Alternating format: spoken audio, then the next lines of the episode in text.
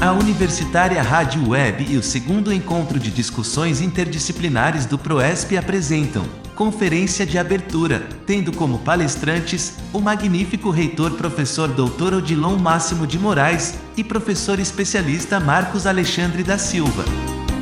Título da palestra: As tecnologias no contexto universitário, intersetorialidade, acesso e confluências. Mediador, professor mestre Lenivaldo Manuel de Melo. Sejam todos bem-vindos ao segundo encontro de discussões interdisciplinares do PROESP UNEAL. Meus agradecimentos ao professor José Lindenberg e à professora Luz Cleida Silva, que organizaram esse evento.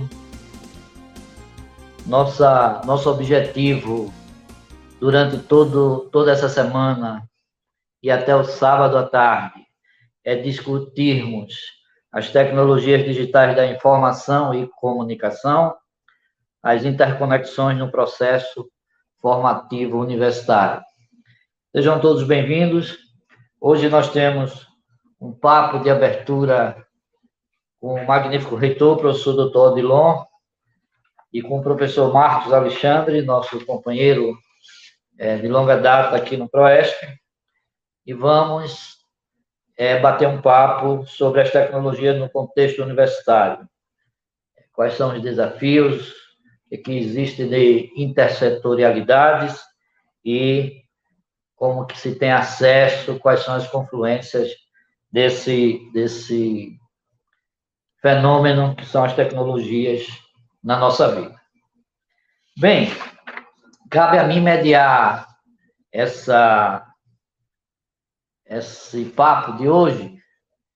E nós vamos dividir essa conversa em três momentos.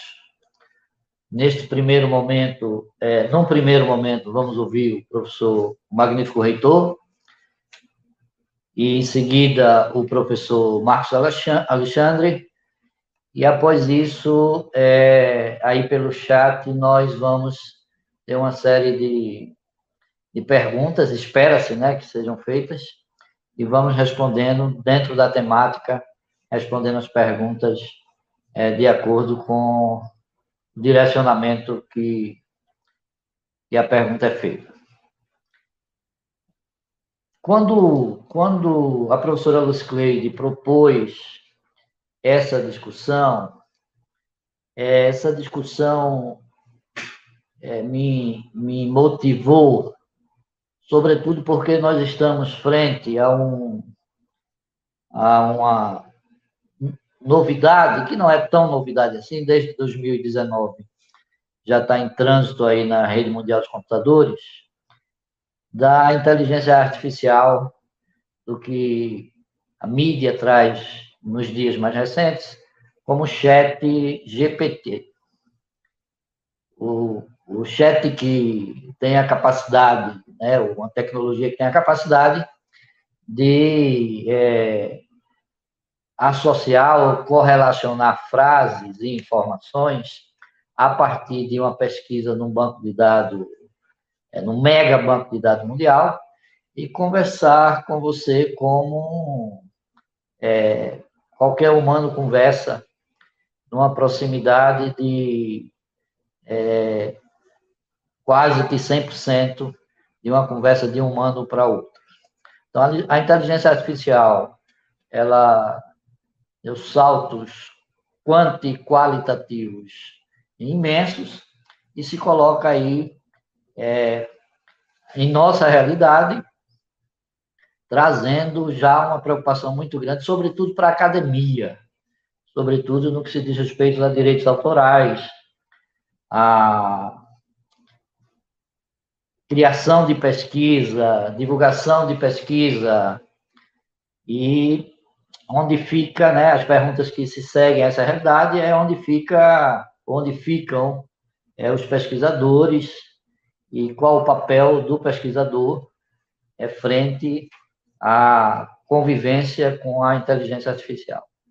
Então, essas diversas tecnologias que nós lidamos, elas perpassam não só o âmbito é, educativo, que se constitui no desafio dentro desse âmbito, mas, sobretudo, é, em todas as dimensões do nosso cotidiano.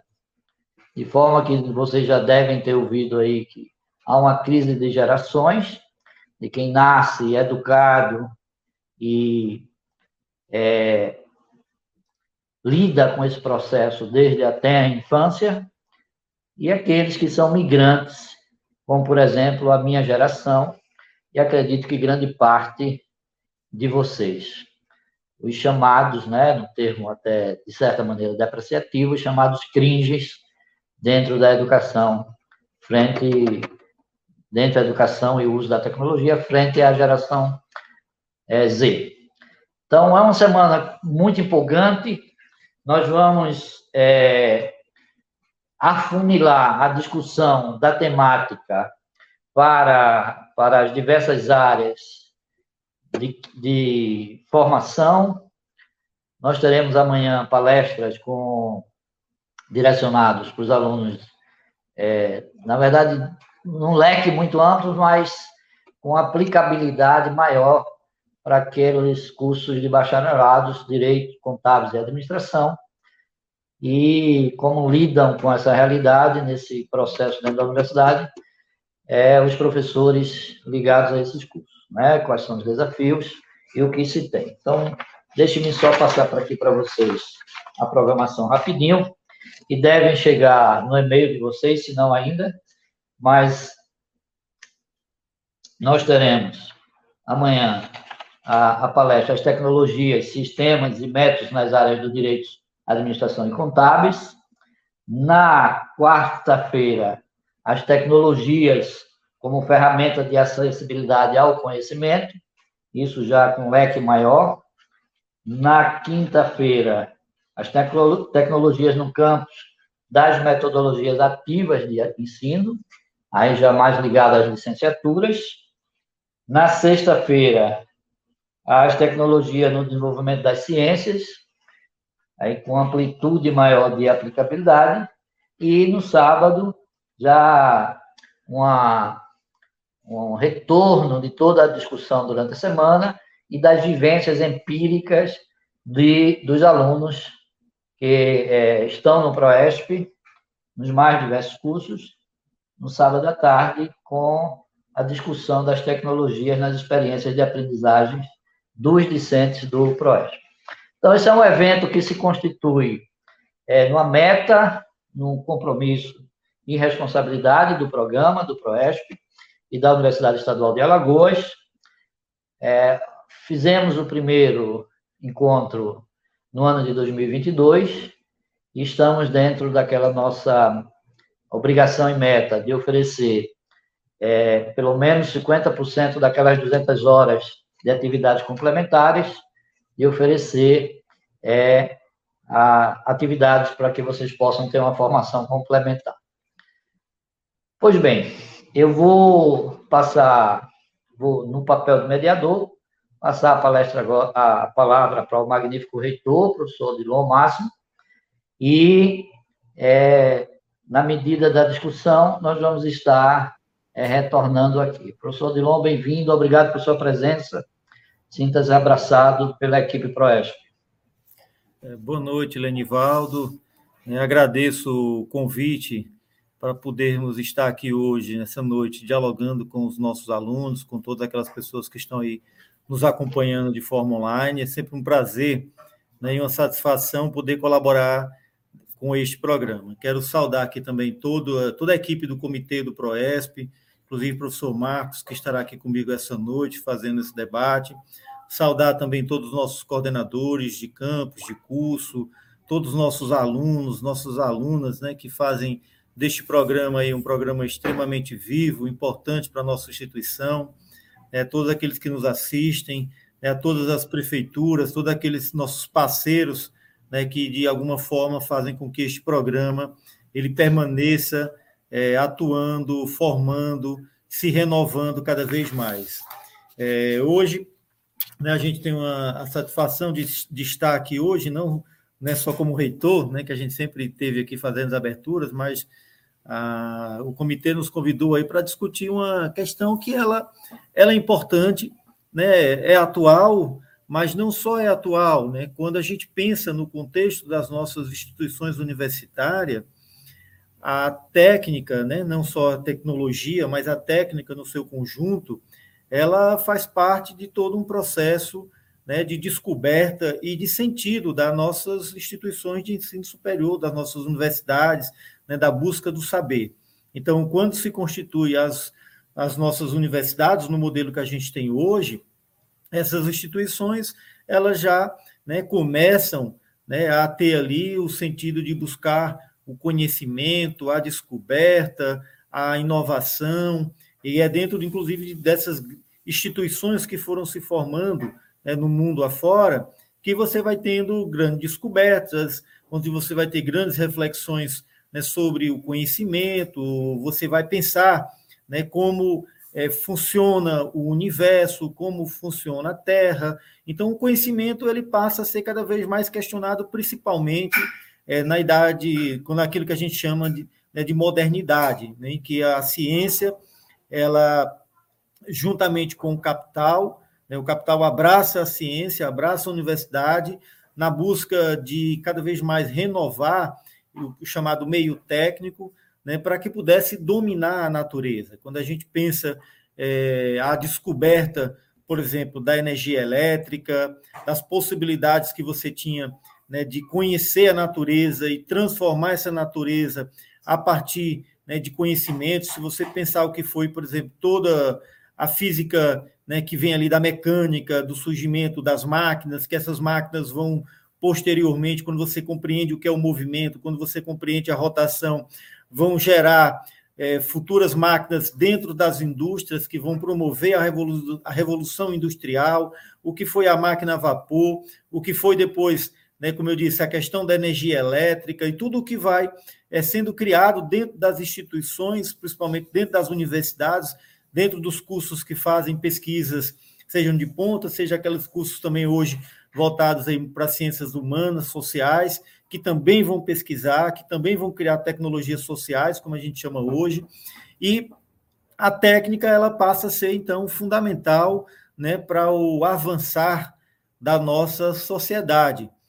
Então, e não só a técnica é importante, como o domínio sobre a técnica, porque o domínio sobre a técnica é também poder. Né? Aquela velha frase né, de Bacon falava: conhecer é poder.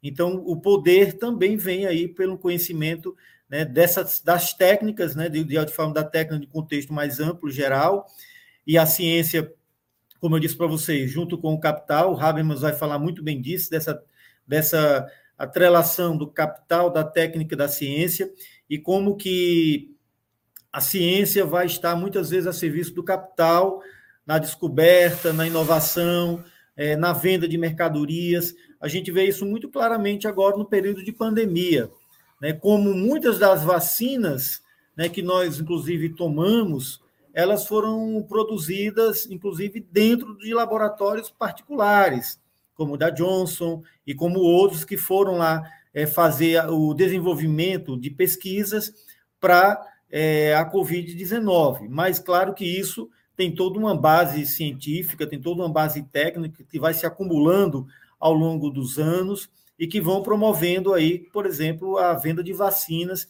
que gerou aí um lucro de milhões, bilhões para essas empresas, né, que precocemente apresentaram uma vacina né, que pudesse aí combater ou diminuir né, todos, todos as, os sintomas promovidos por este vírus tão danoso que nos fez aí ficar muito tempo isolados.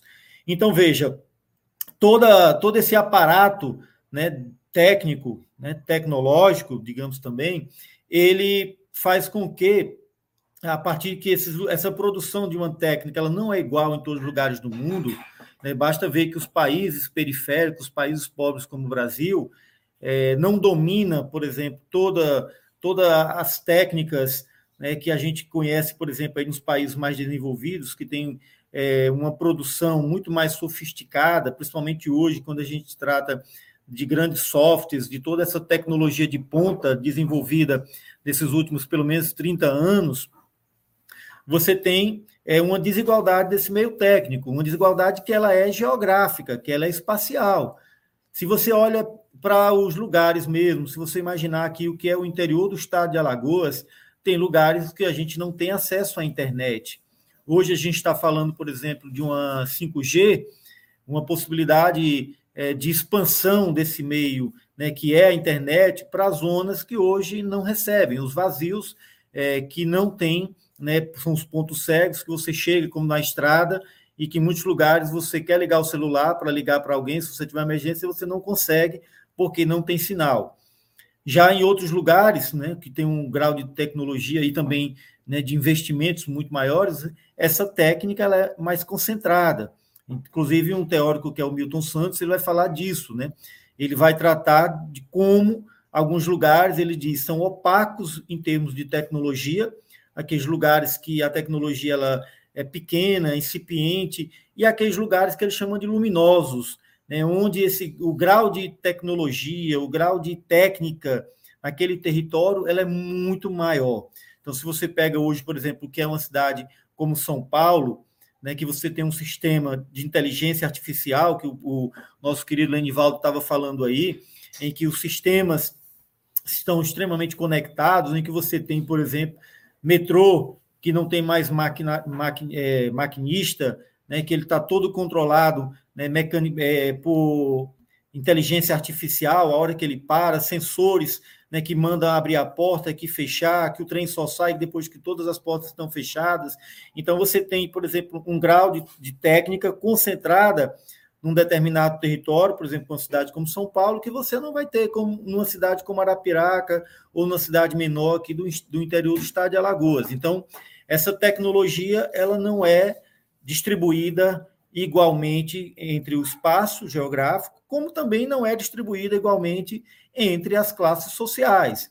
Então, se você imaginar o que é uma família é, que tem as condições econômicas melhores, né, que pode acessar a internet, que pode acessar um computador de alta velocidade, que pode ter é, fibra ótica em sua casa, que pode ter uma série de, de meios, né, não só da internet, mas de meio e acesso à técnica muito maiores, né, energia solar, é, do que uma família né, que vive numa favela ou que vive num bairro, numa área precária, que muitas vezes até a, energia que tem na sua casa é um gato, ou seja, aquela energia da gambiarra que ele puxa lá ilegalmente de um poste, porque ele não tem acesso né, nem a pagar a conta de luz. Imagina ter acesso, por exemplo, a um computador, a rede mundial de informações, ou acesso a outro tipo de tecnologia. Então, essa tecnologia também, ela, essa, o acesso à técnica, ela também é diferenciada a partir de classes sociais, ou seja, se você tem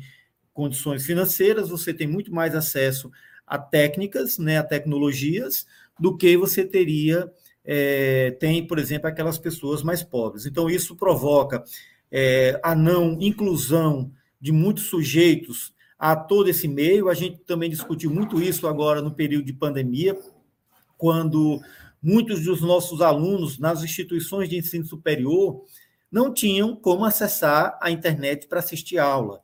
Então, veja, nós fomos obrigados a passar né, e a transmitir todas as nossas aulas via Meet, né, online, como, a, como está sendo agora este evento, e como fica a situação daqueles alunos que estavam lá na zona rural, que não tinham internet, ou que não tinham 4G no seu celular, ou então aquele aluno que, mesmo tendo na sua, mora, na sua residência, no, no bairro que mora, acesso à internet de banda larga, é, acesso a, a tudo que poderia conectá-lo na aula, mas ele não tinha dinheiro. Então, a gente teve que se deparar com uma realidade como essa.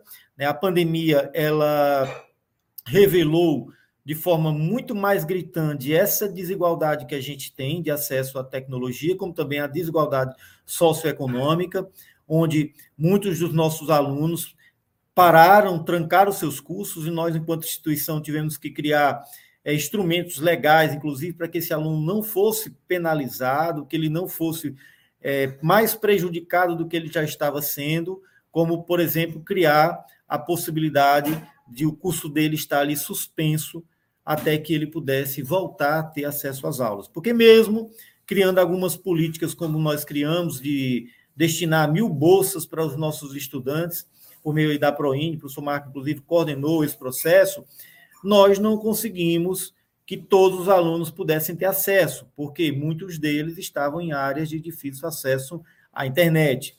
Eles não tinham como acessar a rede de computadores. Então, muitos, para assistir aula, saíam das suas casas, iam para a cidade ou iam para um povoado, que o acesso à internet fosse melhor para poder assistir aula. Então, tem muitos casos que vão mostrar essa dificuldade dos nossos alunos. O desafio é, é muito grande para nós, enquanto instituições de ensino superior, é, cada vez mais a gente avançar nas nossas pesquisas, porque a produção de tecnologias passa pela pesquisa, né, passa pelos investimentos públicos que são destinados, principalmente porque é o, é, o, é o investimento público que mais financia pesquisa no mundo, não só no Brasil. Então, se as grandes partes dos investimentos que fazem né, com que a gente tenha novas descobertas, novas inovações. Como fazer que, que essas descobertas, que essas inovações, elas possam chegar, por exemplo, a quem tem menos recursos, de forma gratuita, já que esses são os recursos públicos. É um debate que tem que ser travado, porque a gente tem é, a questão das patentes, que muitas vezes impedem né, que determinadas tecnologias, determinados conhecimentos técnicos, eles sejam é, amplamente é, divulgados. Isso me lembra agora o caso, por exemplo, do coquetel da AIDS. Não sei se vocês lembram, há um tempo atrás, né, quando começou-se a tratar né, a AIDS com medicamentos, muitos países pagavam muito caro para as indústrias farmacêuticas né, para ter acesso aos coquetéis. E nós tivemos que travar, inclusive o Brasil foi pioneiro nisso, travar com a Organização Mundial do Comércio, né, do não pagamento de patentes para essas indústrias farmacêuticas, ou que se renegociasse essas patentes, porque não, vamos pensar assim, não é justo você ter pessoas morrendo, pessoas que estão com problemas de saúde, em um país pobre como o Brasil, ou muitos países pobres, imaginar que o continente africano, muitos países subdesenvolvidos, que muitas pessoas morrem de AIDS, você não ter possibilidade de fazer o tratamento, porque o custo desse medicamento é muito alto e os países estavam presos a esse pagamento de patente. Engraçado isso, né, trazendo essa questão da patente, para lembrar hoje, por exemplo, a China. A China, né, a gente sabe, é um país que hoje produz né, o grande produtor mundial, né, de, principalmente de produtos industrializados, né, China ela chega em todos os países, inclusive os países mais desenvolvidos, com seus produtos, e a China ela recebe indústrias capitalistas do mundo inteiro. Né? Apesar de um país socialista, ela recebe indústrias capitalistas do mundo inteiro para produzir é, na China. E uma das coisas que eles estabelecem muito claro na relação com essas empresas é que uma empresa né, como a Nike ou qualquer outra que vá para a China produzir, eles vão copiar a tecnologia. Então, se você pega uma, um, uma indústria de carros como a, a Toyota, a Volkswagen, qualquer uma dessas indústrias, se for montar carros na China, eles vão copiar tudo que for de tecnologia de ponta. Então, assim, essa coisa da patente, então, assim, eles, eles quebram, e acho que isso é um grande debate ser discutido, né, para que a gente possa pensar na, nesse acesso das populações mais pobres às tecnologias. O professor Milton Santos, inclusive, ele fala da revanche, né, a revanche popular, a revanche dessas pessoas é, que não têm as condições econômicas né, para acessar a tecnologia, eles criam meios, né, os meios populares, e ele, e ele, a gente lembra disso no caso que ele cita, por exemplo, se a gente for pensar o que eram né? e aí tem vários estudos depois disso, a professora Maria Della, inclusive, orientou vários trabalhos sobre isso, o que é, por exemplo, o acesso há pouco tempo atrás, né? hoje com essa rede de streaming, muito menos, mas o que era o DVD né? e o acesso a filmes, por exemplo, que saíam do cinema. Quantas vezes eu passei ali naquele calçadão, né, aqui do centro de Arapiraca, tinham muitas, né, muitos vendedores vendendo é, CDs, né, DVDs, né, de filmes que estavam, às vezes, até lançados no cinema, ainda estavam passando no cinema, ou aí já tinham saído, mas pirateava, né, vendia a um preço popular e as pessoas tinham acesso né, a um filme né, que era muito caro, tanto no cinema, né, que não é algo tão fácil para todos, como era também é, comprar um próprio filme, se você for numa loja como uma rede aí americanos e outros, se fosse comprar o filme original, também era um preço muito caro, e a pirataria é isso, era uma forma dessa revanche dessas pessoas mais pobres, né, que precisam acessar as tecnologias né, e que vão, de fato, sim, vão piratear, vão criar os seus meios né, para acessar tecnologias, né, vão acessar as redes e vão acessar as informações e vão acessar o conhecimento e vão não só acessar, vão divulgar. Isso acontece hoje, inclusive, com vocês devem utilizar muito aí, né? Hoje quem não utiliza nas nossas universidades, né, os livros né, que quantas vezes a gente tinha dificuldade de acessar os livros, as cópias de livros né, que a gente sempre mandava para os nossos alunos, os alunos tinham muita dificuldade, muitas vezes, para comprar aquele texto, para ler, e a gente acabou passando aos, a cada vez mais a acessar. Hoje, você qualquer obra que é publicada, né, normalmente em livros, best-sellers, você pode entrar na internet e você consegue fazer um download em PDF desses livros, ler esses livros, então, isso é, é essa revanche né, que nós que estamos, digamos assim, é, no circuito inferior, que Milton trata disso, no circuito inferior da economia, a gente ter acesso a determinados meios técnicos que a gente não teria se não, for, se não fosse por meio né, dessa invenção ou por meio dessa, digamos assim, dessa revolta, dessa revanche popular né, que vai é, atrás dos meios técnicos para poder ter acesso. Então, é importante é, salientar isso. Por quê? Porque as nossas instituições de ensino superior, elas têm esse desafio. Para mim, enquanto reitor de uma universidade pública, a gente tem o desafio de fazer com que as nossas instituições e tudo aquilo que a gente produz nas nossas instituições, a gente possa é, fazer chegar a quem mais precisa. Eu tive, inclusive, recentemente um debate com o professor Rubens né, que é o nosso proreitor de pesquisa e pós-graduação, para a gente fazer do espaço que nós temos hoje, na, na, que está a serviço da Uneal, mas está a serviço do povo de Alagoas, que é o polo agroalimentar, fazer com que um polo que nós temos aqui, um polo tecnológico voltado aí para a agricultura, mas que ele se volte para a agricultura familiar, que ele não venha a produzir como outros polos que nós temos aqui em Alagoas, como outras unidades, a produzir, por exemplo, melhoramento da cana-de-açúcar. Mas que nesses polos tecnológicos que a gente tem, como aqui que nós temos aqui no interior do estado de Alagoas, como a gente tem em Batalha, que ele venha servir àqueles agricultores né, de baixa renda, aqueles agricultores que não têm condições né, de pegar o seu plantio, de fazer o melhoramento genético das suas plantas, fazer a seleção, que esse espaço nosso ele sirva para isso, ele sirva para que as nossas tecnologias sejam cada vez mais sociais, que elas sejam cada vez mais gratuitas, que as pessoas com menos condições financeiras possam acessar esses meios tecnológicos, essas inovações, a essas descobertas. Esse acho que é um grande desafio para nossas instituições brasileiras. Né? A gente sempre tem travado isso por onde a gente passa, na nossa associação de reitores, né? das, nossas, das nossas universidades serem cada vez mais populares, né, no sentido de aquilo que a gente vem a produzir, a gente possa, inclusive, dar esse retorno. Algo que me deixa feliz hoje é que nossas instituições vão ter a obrigação agora de fazer extensão, né? Extensão, apesar dela estar lá como um tripé das nossas instituições, como algo obrigatório, fundamental, alicerçada na base das nossas universidades, muitas vezes ele não se realizava da forma satisfatória.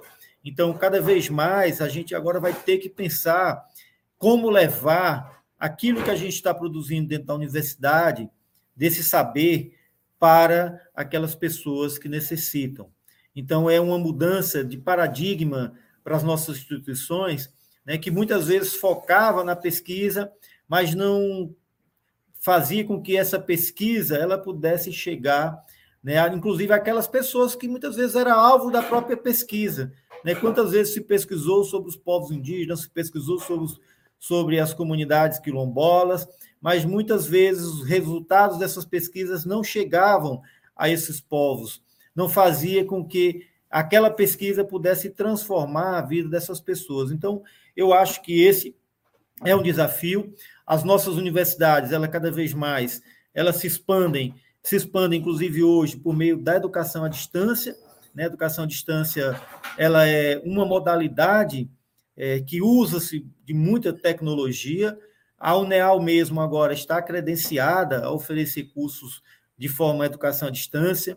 Então, a gente vai ter, enquanto instituição, já conversei inclusive com a nossa proreitura de graduação, de definir marcos legais, regulatórios para essa modalidade de ensino, que é a educação à distância, para que a gente possa é, chegar né, aonde nossa instituição de forma presencial não chega, há muitos vazios geográficos no estado de Alagoas. Eu sempre aponto isso, por exemplo, a região norte do estado de Alagoas, pessoal, não tem uma UNEAL, não tem UFAL, não tem é, é, um CISAL, vai ter um, um, Instituto Federal em Maragogi, que atende muito mais a Pernambuco, a Coroa Grande e, e cidades do, de Pernambuco do que a, propriamente Alagoas. Então, imaginar o que é essa população ali da zona da mata açucareira, já é uma reunião que predomina a pobreza pela exploração há mais de 500 anos do açúcar, e é uma região né, que não há oferta de um serviço tão importante quanto o serviço de educação. Então, a gente pode chegar, e as tecnologias estão aí para isso, estão para que a universidade ela possa chegar em, em espaços, em lugares, em classes sociais que a gente não chegaria de outra forma. A universidade ela tem que se revelar, ela tem que se apresentar, ela tem que se justificar enquanto uma instituição é, pública, enquanto instituição do conhecimento, enquanto instituição que pauta a transformação, mas de uma transformação social né, em que venha o compromisso né, para tirar as pessoas mais necessitadas da pobreza, da fome, da miséria, do obscurantismo, como a gente tem vivenciado nesses últimos anos, né, nesse, principalmente nesse, nesses últimos quatro anos nesse país, que a gente imaginar, eu não sei o que passa na cabeça de um sujeito pegar um celular, ligar uma lanterna e ficar pedindo ajuda a um ET. Isso, para mim, é voltar, acho que para lá, para antes da Idade Média, quando a gente pensa em racionalidade. Então, acho que nós temos um grande desafio né, de transformação é, cultural desse país. Eu acho que esse tipo de pensamento, é, não só conservador, mas radical que a gente vivencia no nosso país, ele tem que ser atacado, porque isso tira direito das pessoas, isso tira o respeito à dignidade do outro. Né? Se a gente olha, por exemplo, o que está sendo feito com os Yanomamis, foi feito foi um massacre, um genocídio dos povos indígenas. Então a tecnologia ela tem que servir para isso. A tecnologia ela tem que servir para revelar o que a gente estava vendo, mas que muitos parecem que fecharam os olhos para todo o desmatamento da Amazônia, quantos satélites, quantos radares, quantos os nossos institutos de pesquisa, né, o INEP, o INEP não, o Instituto Espacial, e muitos desses institutos estavam apontando cada vez mais o avanço do desmatamento da Amazônia, né, tudo aquilo que estava sendo feito com, a nosso, com esse nosso patrimônio natural, e muitas vezes as pessoas parecem que cegas de tudo isso. E a, no, e a universidade, é isso que incomoda as pessoas, é porque a universidade ela não precisa silenciar a universidade ela, ela é diversidade, ela é pluralidade. É isso, inclusive, se coloca aqui na, na, na fala inicial, no, no, tema, né, que a gente, quando pensa a tecnologia, quando a gente pensa o acesso, a, a que a tecnologia, quando a gente pensa de tudo isso, de todo o conhecimento, ele não pode se limitar. E ele tem que servir para nós, né, cidadãos, ele tem que servir para nos fazer viver melhor neste mundo, é para isso que serve a técnica. Claro, quando você pesquisa, né, quando você desenvolve determinados produtos, que eu tenho certeza que muitos daqueles químicos, físicos, que lá inicialmente pensaram as teorias, né, que foram depois desenvolvidas e que promoveram, por exemplo, a criação de uma bomba nuclear, não imaginavam que o homem né, ia pegar aquele conhecimento e iria matar milhares de outros seres humanos. Né? O uso da técnica, quem, quem, quem dá somos nós. Então, uma coisa é o conhecimento, outra coisa é o que nós fazemos com este conhecimento. Então, é, é necessário que a gente tenha, portanto, uma racionalidade. E essa racionalidade passa, claro, por a gente saber o que nós queremos para a humanidade. Né? O que, que nós queremos para nós, enquanto seres humanos? A barbárie, a violência, o desrespeito, a agressão pela opinião divergente, pelas suas posições políticas, seja pelo que for. Claro que essas posições elas não a liberdade ao pensamento não dá o direito a gente ofender as pessoas, a gente maltratar as pessoas, a gente matar as pessoas. Tem que ter uma certa dignidade nesse todo esse processo. Até numa guerra, você tem que ter determinados procedimentos né, que são estabelecidos para que não vire, de fato, a carnificina, mesmo uma guerra né, que é algo violento. Então, a gente tem que pensar o que nós queremos para esse mundo, o que a gente vai fazer com essas técnicas que a gente vai cada vez mais descobrindo, com que potencialidades daqui a gente está utilizando um meio técnico científico formacional, que é a internet, que é o YouTube, que são esses canais, e que a partir deste conhecimento aqui, tudo que a gente coloca aqui circula o mundo. Então é importante que aquilo que a gente diga venha para melhorar o mundo, né? não para criar mais situações como a gente tem vivenciado. Então, é, eu acho que esse é o maior desafio para nós, enquanto instituições é, universitárias, é fazer com que tudo que a gente promove, inclusive nessa descoberta, né, na inovação, ela seja de fato para transformar esse mundo para um mundo cada vez melhor, um mundo de uma justiça social, um mundo de uma igualdade econômica e um mundo que a gente possa cada vez mais viver em harmonia com o meio ambiente, né, com a divergência e com a diversidade que esse mundo nos oferece, que é tão bonito, né, que é tão lindo você perceber né, que há uma diferença de cultura, uma diferença de paisagens, uma diferença de culinária, uma diferença. Isso nos faz cada vez mais entender né, que aquilo que a gente tem é bom, mas que o outro também tem é, é importante, é interessante para nós enquanto humanidade, possamos evoluir. E acho que é para isso que serve é, toda essa tecnologia. Né? Lenivaldo fala aí da tecnologia artificial, e se essa tecnologia artificial ela também não vier a serviço disso, quer dizer, ela só vai servir para cada vez mais criar um processo de dominação, um processo de manipulação, que é o que a gente percebe hoje, por exemplo, nas redes sociais, nos nossos celulares. De repente você está aqui, eu estou dando uma palestra para vocês. Se eu falar aqui carro, aí de repente meu celular começa a aparecer mensagens, propagandas com carros.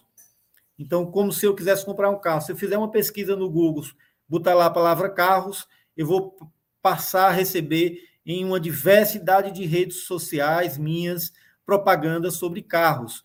Então, acho que essa inteligência artificial, ela não é para nos dominar, inclusive como consumidores.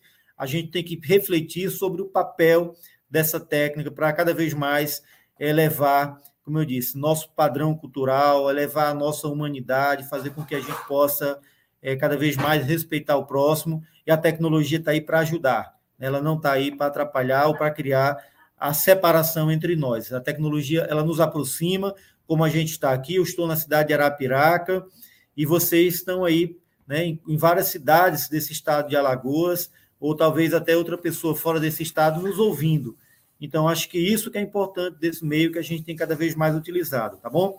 Então, agradeço aí a oportunidade para a gente é, trazer inicialmente esse debate. Não vou me alongar muito, porque ainda tem o professor Marcos e a gente ainda tem aí espaço aí para uma discussão mas é isso que eu queria trazer para que a gente possa aí refletir cada vez mais o papel do conhecimento, o papel que é produzido nosso, né, enquanto instituições, cada vez mais seja da democratização do saber e da democratização do conhecimento, tá bom? Então agradeço e professor Lenivaldo, por favor. Professor Adilon, muito obrigado pelas suas colocações, muito sensível como sempre, as questões humanas, muito sensível a, ao papel, ao que é o real papel da universidade dentro da sociedade alagoana, e com a visão de equidade também é muito louvável e necessária a, a promoção da justiça social. Muito obrigado. Eu queria fazer algumas considerações aqui, antes de passar para o professor Marcos, a partir de alguns tópicos que o professor Adelon colocou, que é o seguinte, gente, nós, nós é, sempre tivemos o que os estudiosos da, da CEPAL, que era a Comissão Econômica para o Desenvolvimento da América Latina, é, chamaram de dupla exclusão. O que, o que consistia na exclusão, é, primeiro na exclusão é, de acesso ao consumo, de bens de consumo básico, né, como moradia, alimentação, saneamento básico, é, dignidade humana, muitas vezes, é acompanhada da exclusão do gozo e dos recursos do, do meio ambiente. Então, essa exclusão do uso dos recursos naturais somavam-se à exclusão do direito ao consumo básico. E o professor Dilon traz uma, uma é, variável muito importante que nós precisamos estar atentos. Né? Qualquer que seja o caminho que tome a, a dinâmica do desenvolvimento tecnológico, é, dessas tecnologias todas de informação e comunicação, nós devemos, primeiro, estar atento enquanto universidade para que ela não se constitua numa terceira dimensão de exclusão, para aqueles menos favorecidos, que já são exclusivos, já são excluídos do acesso ao consumo e do acesso ao uso dos bens é, naturais, que nas cidades pequenas podem parecer é, muito tênue e não ser perceptível, mas nas cidades médias e grandes, nós percebemos muito claramente que aqueles mais pobres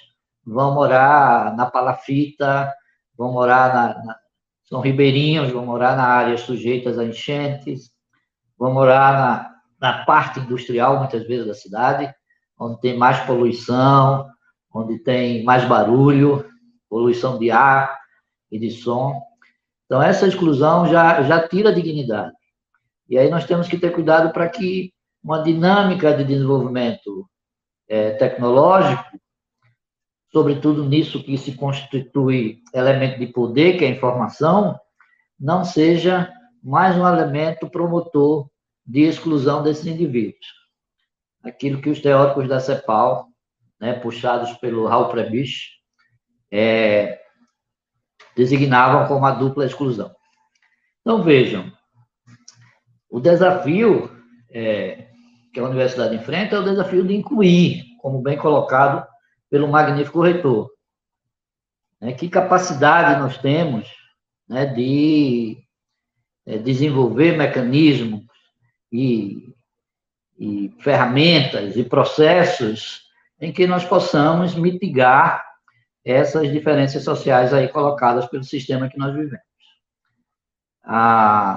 Também os desafios de ordem pessoal, né, que eu acho que durante toda a semana estaremos discutindo, é aquele desafio do que nós fazemos com a informação que temos, que passa um pouco pelo que pelo que os sociólogos franceses Bourdieu vai chamar de hábitos, né? O que é que eu faço com, com a tecnologia que eu tenho na minha mão? O que, é que eu faço com o celular, ou com software que eu aprendo a usar, ou com o tempo que eu tenho de uso dessas tecnologias e a habilidade que eu tenho de uso dessa tecnologia. Eu, eu fomento a aquisição de novos conhecimentos, de novos talentos que tenham uma função social nesse conhecimento, como diria Gilberto Freire, né? Conhecimento sem função social não tem sentido. Ou eu uso essa tecnologia simplesmente para me auto-excluir muitas vezes. né? porque eu roubo o meu próprio tempo é, de aprendizado. É um desafio que aí o pessoal das licenciaturas vão discutir, o risco de é, perder o foco no aprendizado quando se usa as tecnologias de informação e comunicação nos processos pedagógicos. Então, é uma semana que se vislumbra aí é, com muita, muita riqueza de discussão, dentro da contemporaneidade, dentro da, da realidade cotidiana nossa, e eu quero aqui reforçar o desafio para que vocês, para além do tempo que nós temos aqui todas as noites, nesses encontros, que vocês possam aprofundar ah, com que tem em mãos, né, de acesso à informação, aprofundar essa temática e refletir sobre o efeito dela em sua própria vida e o efeito dela na vida daqueles que dependem de vocês, os efeitos positivos e negativos. Pois bem, nós vamos, é, dentro da, da nossa programação de hoje, é, convidar e passar a palavra agora para o professor Marcos Alexandre, que é o mais humano dos matemáticos que eu conheço, como diria Nietzsche, humano, sobretudo humano, né? É, tem sensibilidade para essas questões e foi um dos fatores que é, fez com que nós o convidássemos para agora. As opiniões diversas do chat, nós vamos voltando e trazendo a discussão, tá, gente? E estou é, vendo que alguns alunos estão colocando é, a temática lá no chat. Mas após a fala do professor Marcos, nós vamos ter um bate-papo, é, um leque maior de, de possibilidades. Professor Marcos, muito obrigado por sua presença. Sinta-se abraçado pelo Comitê Proesp. A fala é sua. Sim, só, só uma, uma informação é importante, gente. Eu, eu acabei deixando passar, mas nós temos o privilégio de estarmos em transmissão simultânea na Rádio Universitária, Universitária Rádio Weber, pela Rádios Net. O professor Francisco, gentilmente, é, nos coloca para o mundo aí, através da sua tecnologia. E será um dos palestrantes também durante a nossa semana. Isso. Professor Marcos, a, a, a voz e vez é sua aí, meu amigo.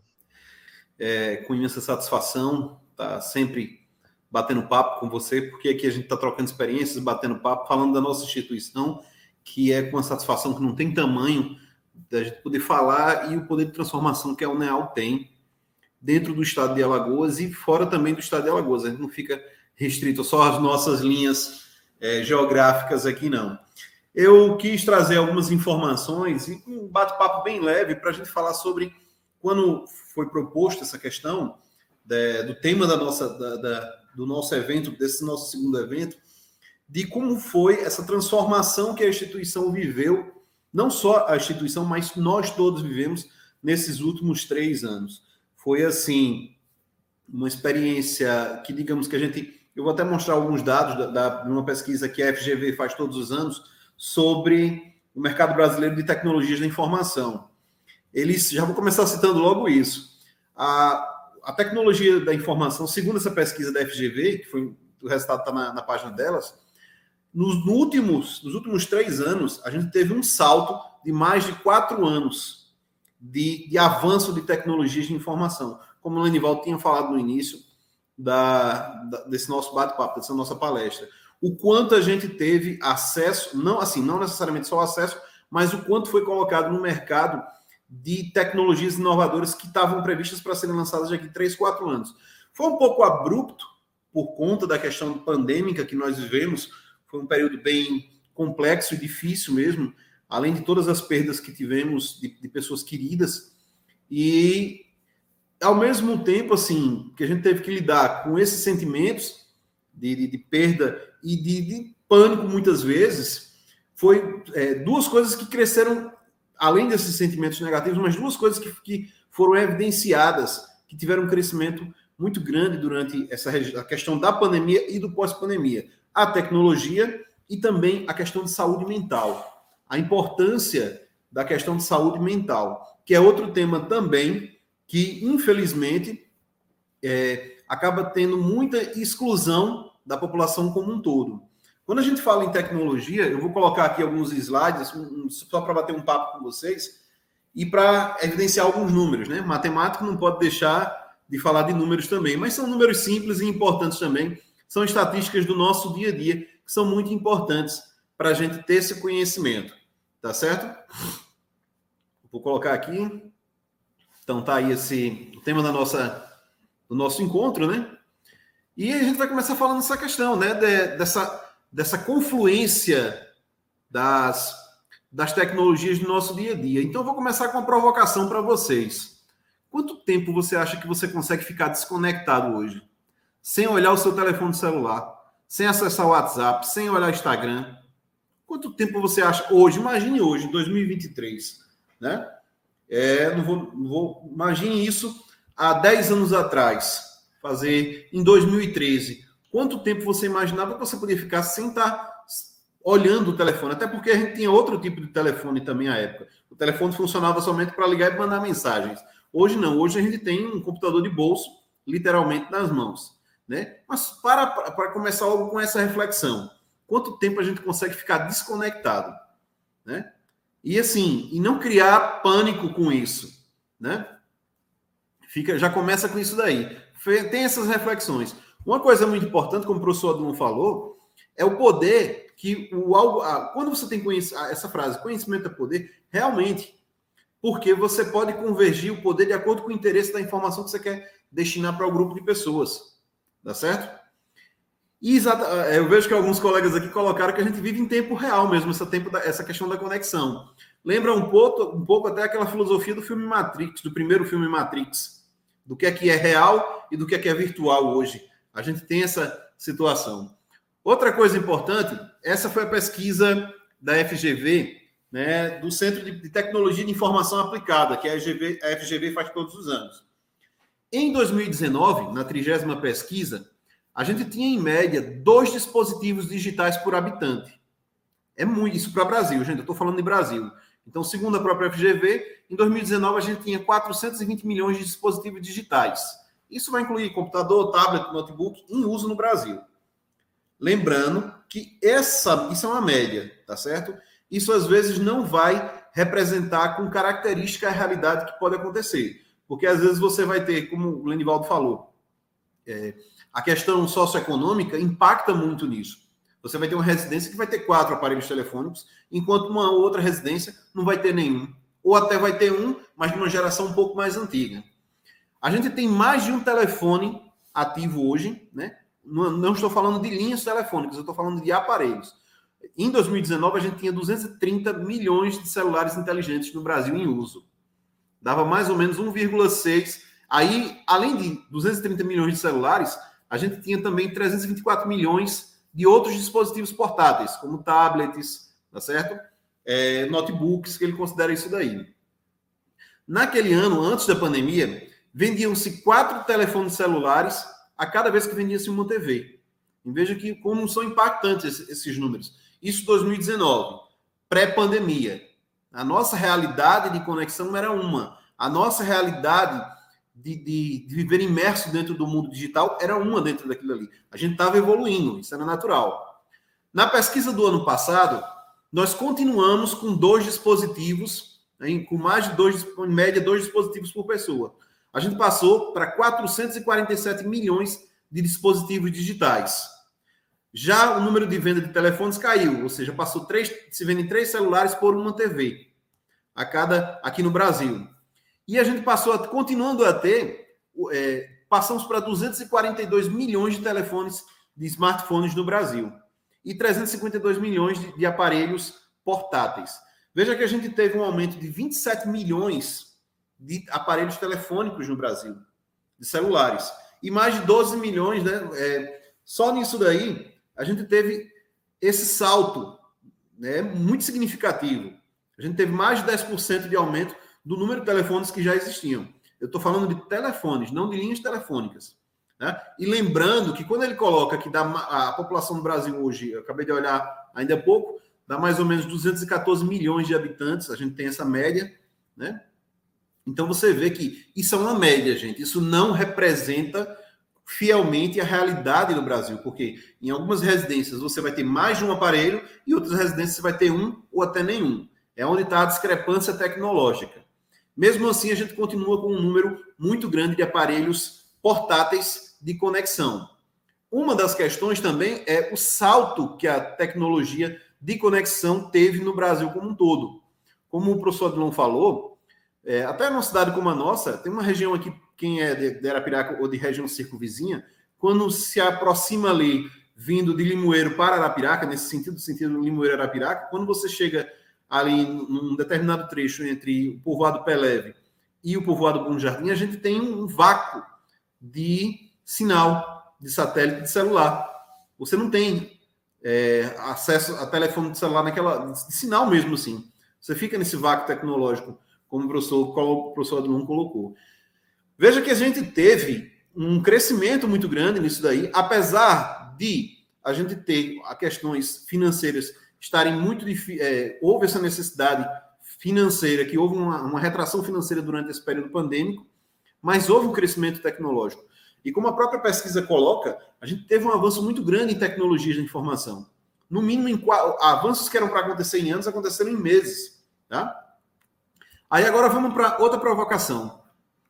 A sala de aula do passado. Eu vi alguns colegas perguntando aqui. Daqui a pouco a gente vai responder. Isso aqui era uma sala de aula do passado, né? A gente tinha isso daí, o velho quadro negro, que na verdade era verde. Ah, os nossos alunos sempre na mesma disposição. E hoje, será que a sala de aula do futuro vai ser essa? Ou já está sendo essa? Todo mundo conectado com tecnologia, porque hoje você dentro da sua sala de aula, todos os estudantes, em, geralmente, né, pode ter um aparelho conectado. E como é que vai ser conviver? Como é que o docente, como o professor vai ter que conviver com isso daí? Com toda essa tecnologia. E ao mesmo tempo vem a pergunta: onde é que a gente, ainda hoje no Brasil, a gente continua com salas de aula com essa mesma estrutura, por conta das diferenças socioeconômicas? Enquanto a gente vai ter realmente outras salas com uma estrutura tecnológica bem mais ampla. Né? Eu vou já até citar essa questão da nossa própria universidade, o salto que a gente deu na nossa plataforma tecnológica dentro da UNEAL. Aí agora para relembrar aqui os colegas, quem deve, alguns de vocês devem ser dessa época, que isso aqui há muito tempo atrás era tecnologia. Para quem não conhece, era um mimeógrafo, para você rodar as provas, a prova vinha com cheirinho de álcool, né? Deu até para sentir o cheirinho de álcool. Isso foi tecnologia durante muito tempo, que fazia com que você conseguisse reproduzir com mais a, a rapidez a informação para você transmitir para as outras pessoas. Aí, ó, o nosso reto projetor, que você botava a transparência também. Isso era uma alta tecnologia quando chegou. Tá? Você colocava transparência para projetar. Hoje você faz projeção com aparelhos dentro de bolso. A velha boa, o velho bom salto tecnológico da máquina de escrever para as impressoras ou máquinas de Xerox foi outro salto tecnológico que a gente teve também. E aí a gente vai considerar esses dois aspectos. Um foi a transformação do computador e da internet como recursos didáticos. Isso não tem como deixar de existir. Eles sempre vão ser recursos didáticos. E também existem as pessoas que são os apocalípticos, dizendo que você está sendo dominado pela tecnologia e não a tecnologia, não você que domina a tecnologia. Esse é um, um, um aspecto que eu, que eu gosto de colocar para vocês. É um cuidado que a gente tem que ter. Quando eu fiz aquela primeira pergunta de quanto tempo você passa conectado. Agora, essa conexão, ela tem um fundamento de trabalho, ela tem um fundamento de aprimoramento pessoal, ou é apenas lazer, né? Ou apenas lazer. Não que seja, não que seja crítica nenhuma de ter o seu momento de lazer. Então, colocar aí os, os danadinhos dos smartphones para salientar essa questão todinha. O quanto hoje nós somos reféns desse tipo de tecnologia. O curioso é que a ficção científica, vou colocar aqui um, uma pitada nerd na coisa, é, uma série de TV da década de 60 e 70, que era Star Trek, que era Jornada nas Estrelas, ela já trazia objetos, os comunicadores, que eram os aparelhos celulares de hoje. Então, um dos papéis da ciência é ter é, é, esse poder de antecipar e prever as tecnologias que vão ser lançadas para isso daí. E aí eu vou colocar, já começando início, as ideias da, da nossa discussão do ponto de vista da, da licenciatura, o que é que vai ser uma boa aula? O que é uma boa aula? O que é um, o que é que vai fazer a diferença? Então tem uma coisa que eu gostaria de colocar, algo que valia na academia de Platão ou no liceu de Aristóteles. E aí vem aquela reflexão. Uma boa aula vai ser aquela que faz pensar e provoca reflexão. Vou chegar agora no ponto da tecnologia. E como é que vai ser de agora em diante? Gente, aí é onde eu tenho que colocar. A tecnologia é uma ferramenta privilegiada, jamais o objetivo em si. Então é muito importante né, da gente ter isso como visão fundamental, que a tecnologia que a gente tem hoje, ela está a serviço da melhoria da qualidade educacional e da, e da qualidade de vida da humanidade. E a gente tem que saber fazer muito bom uso disso daí. O computador, o celular, funciona como uma alavanca. Ele move melhor a pedra pesada, mas o objetivo continua sendo, continua sendo mover a pedra. E não o meio-fim, que a gente tem, às vezes está acabando de colocar muitas vezes. Então, é, esses slides é mais para salientar algumas ideias e, e provocar mesmo. A intenção vai ser provocar essa reflexão, né? E saber o seguinte: o, o principal é o conhecimento. O principal vai ser o conhecimento que vai ser sempre tra transmitido. Porém, a gente hoje navega, de certo modo, com uma facilidade muito grande de conhecimento, com uma agilidade, uma velocidade incrível, e a gente tem que saber fazer um bom uso desse. Trazendo algumas, algumas características, né? Trazendo algumas características bem curiosas, eu vou só fazer algumas reflexões rápidas dentro de cada uma área de atuações. Imagine vocês que, para vocês, nossos alunos de contabilidade, a gente tinha que fazer a declaração de imposto de renda no papel e levar para o contador, e o contador que tinha os primeiros acessos, gravar essa declaração do imposto de renda num disquete e levar esses disquetes para a Receita Federal. Isso até um pouco tempo atrás era feito dessa forma. Imaginou? O salto que você faz a sua declaração do imposto de renda pelo seu telefone, pelo smartphone, pelo seu computador. Você preenche com os dados do ano anterior, você automaticamente já, já, já vem pré-preenchida se você habilitar esse recurso, fazendo somente as alterações necessárias. Pessoal da área do direito, gente, quando a gente tinha uma petição, você tinha que fazer a petição em papel, com a velha e boa máquina datilografar, depois com o computador, imprimir, assinar, levar ao fórum, dar entrada no cartório jurídico de cada fórum, para depois que o juiz peticionasse, o juiz fizesse, seja lá, um alvará de soltura, fizesse um, um edital de uso capião, ele tinha que fazer. O edital do capião era mandado publicar em jornal, impresso. O alvará de soltura, o oficial de justiça tinha que levar pessoalmente esse documento a que fosse uma delegacia, um advogado da área criminalística. E hoje você tem todo um aparato tecnológico, o direito, por exemplo, o direito ele trabalha numa velocidade muito grande, que, que é toda a questão, tanto a questão de segurança digital, como as assinaturas, como a própria forma de condução do processo digital do direito. Nós, professores, gente, a gente pouco a pouco, a gente se livrou basicamente, não todas, não todas as, entenda, quando eu coloco aqui, eu estou colocando em algumas áreas. Essas transformações estão acontecendo dependendo dos níveis socioeconômicos e os níveis de tecnologia, como o professor Adão colocou, alguns lugares são mais iluminados do que outros. A gente, nós professores, nos livramos da caderneta impressa. Aquela caderneta chamada diário de classe que você chegava, fazia chamada, ainda continua tendo a chamada mas de forma digital. A gente tinha, lógico, a prova continua sendo um documento, não deixa de ser isso. A gente fez essas migrações um pouquinho de forma acelerada, mas hoje a gente tem novos recursos tecnológicos para mudar. E outra, mudar, a única coisa é, permanente é a mudança. Isso, é, trata até uma filosofia budista. A única coisa permanente que existe é a mudança. Tá certo? É muito importante entender isso que concepções que nós, como docentes, tínhamos há 15, 20 anos atrás foram radicalmente mudadas. E mudar faz muito bem. É muito importante. Eu sempre gosto de citar um, um cara que, que, primeiro, que foi uma pessoa que me orientou muito profissionalmente, que foi o nosso saudoso professor Uriel. O professor Uriel, ele era, era professor da nossa universidade, já nos deixou, passou para um plano superior, e era muito engraçado porque ele, sempre muito ativo, ele brincava a dizer que era um homem sexo, sexagenário, porque tinha mais de 60 anos. E ele foi professor aqui da área de física e foi um cara que conseguiu implementar a visão aqui, quando ele veio para a nossa instituição, de um laboratório de simulação há 15 anos atrás, gente. de fazer simulações computadores, com computadores. Outra coisa, se vocês, vocês terem uma ideia, e eu ficava encantado com aquilo, não só pelo conhecimento dele, mas pela forma tranquila dele trazer esse conhecimento para a gente. Se um software matemático ou um software fosse lançado nos Estados Unidos, com duas semanas ou uma semana no máximo, ele já estava discutindo com a gente, já trazendo esse software.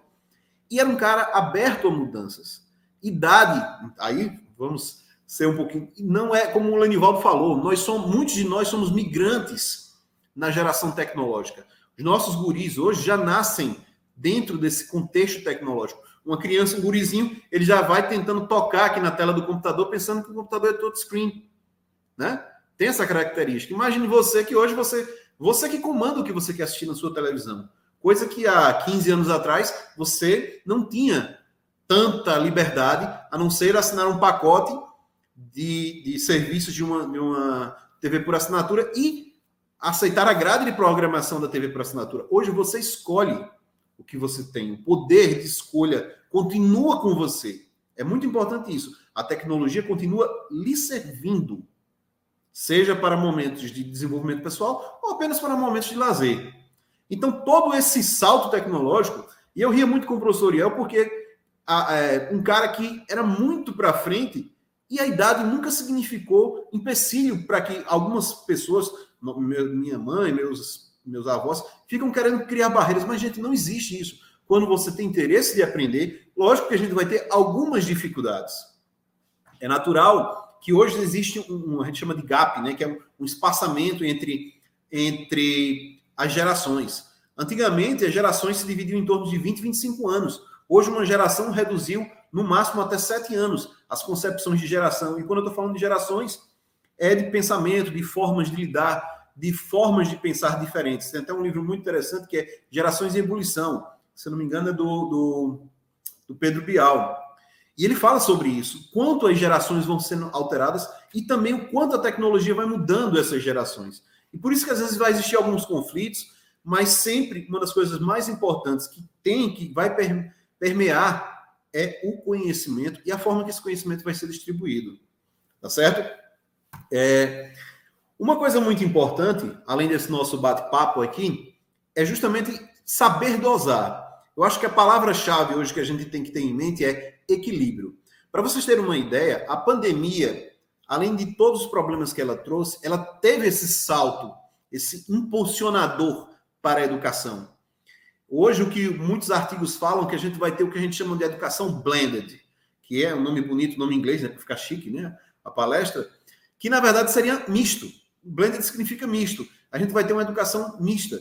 Hoje, você imagine, Antigamente, como o Odilon falou, era dificuldade para a gente passar um texto, tinha que deixar lá na, na, na, na copiadora para o aluno ir lá buscar, o aluno às vezes não tinha grana. Hoje não, eu posso montar minha aula toda, deixar um QR Code, você tirar a foto com aquele QR Code e você vai ter o download automático daquele material no seu computador, no seu tablet. O próprio uso de ferramentas como o Zoom, o Meet, as plataformas como o YouTube e outras plataformas vão continuar tendo esse desenvolvimento que a gente vai ter. É, imagine, é, para a gente fazer um evento desse, a logística que seria trazer vocês de diversos lugares, vocês teriam que estar aqui, toda essa logística. A gente vai aprender a misturar essas situações, tá certo? E buscar com isso daí, por exemplo, é, vou dar um exemplo muito claro. Ainda hoje eu continuo usando o Google Classroom, que eu prefiro depositar os meus materiais, o professor Lenivaldo é um também que faz isso, mesmo não usando mais, né? mesmo nós não estamos dando trabalhando mais com aulas virtuais, mas é uma plataforma que ficou para facilitar a relação de trabalho que a gente vai desenvolver. Isso é muito importante. Aí, falando em importância, eu vou encerrar a minha parte por aqui dessas explanações, mas vou colocar alguns números da UNEAL. Tá? Eu fico muito feliz assim, de ter participado, junto com o professor Adilon, ali na gestão do professor Adilon e gestão do professor Anderson, ter participado de, de algumas transformações que a gente viveu. Primeiro, porque gerir não é fácil. É, ser gestor não é fácil. Seja você fazer gestão da sua casa, da sua vida, buscar o equilíbrio entre ser aluno, ser o pai de família, ser o profissional, tá? buscar sempre o equilíbrio, fazer essa gestão não é tão simples. Mas eu fico muito feliz pelo salto tecnológico que a Unel deu dentro disso daí. Para vocês terem uma ideia, gente, a UNEAL foi a primeira universidade do estado de Alagoas, e eu estou falando isso em, em relação à UNEAL, UNCISAL e FAO, e o FAO. Nós fomos a primeira universidade a migrar para aula online, quando estourou mesmo aquele boom da pandemia, aquela coisa maluca. A primeira coisa que a gente tem que agradecer também foi a, a capitania desse, dessa NAU através da, da gestão do professor Adulon e do comitê de crise. Foram muitas reuniões, muita coisa pensada. Teve um grupo formado com todas as, as classes da instituição, seja discentes, docentes, nossos servidores técnicos, para pensar nisso daí. Nós somos a primeira universidade no estado da Alagoas a migrar para o virtual. Não foi fácil no início. Tem uma técnica de, de aprimoramento de produto que chama-se Scrum, né, que é use a arte de fazer a entrega de um produto na metade do tempo.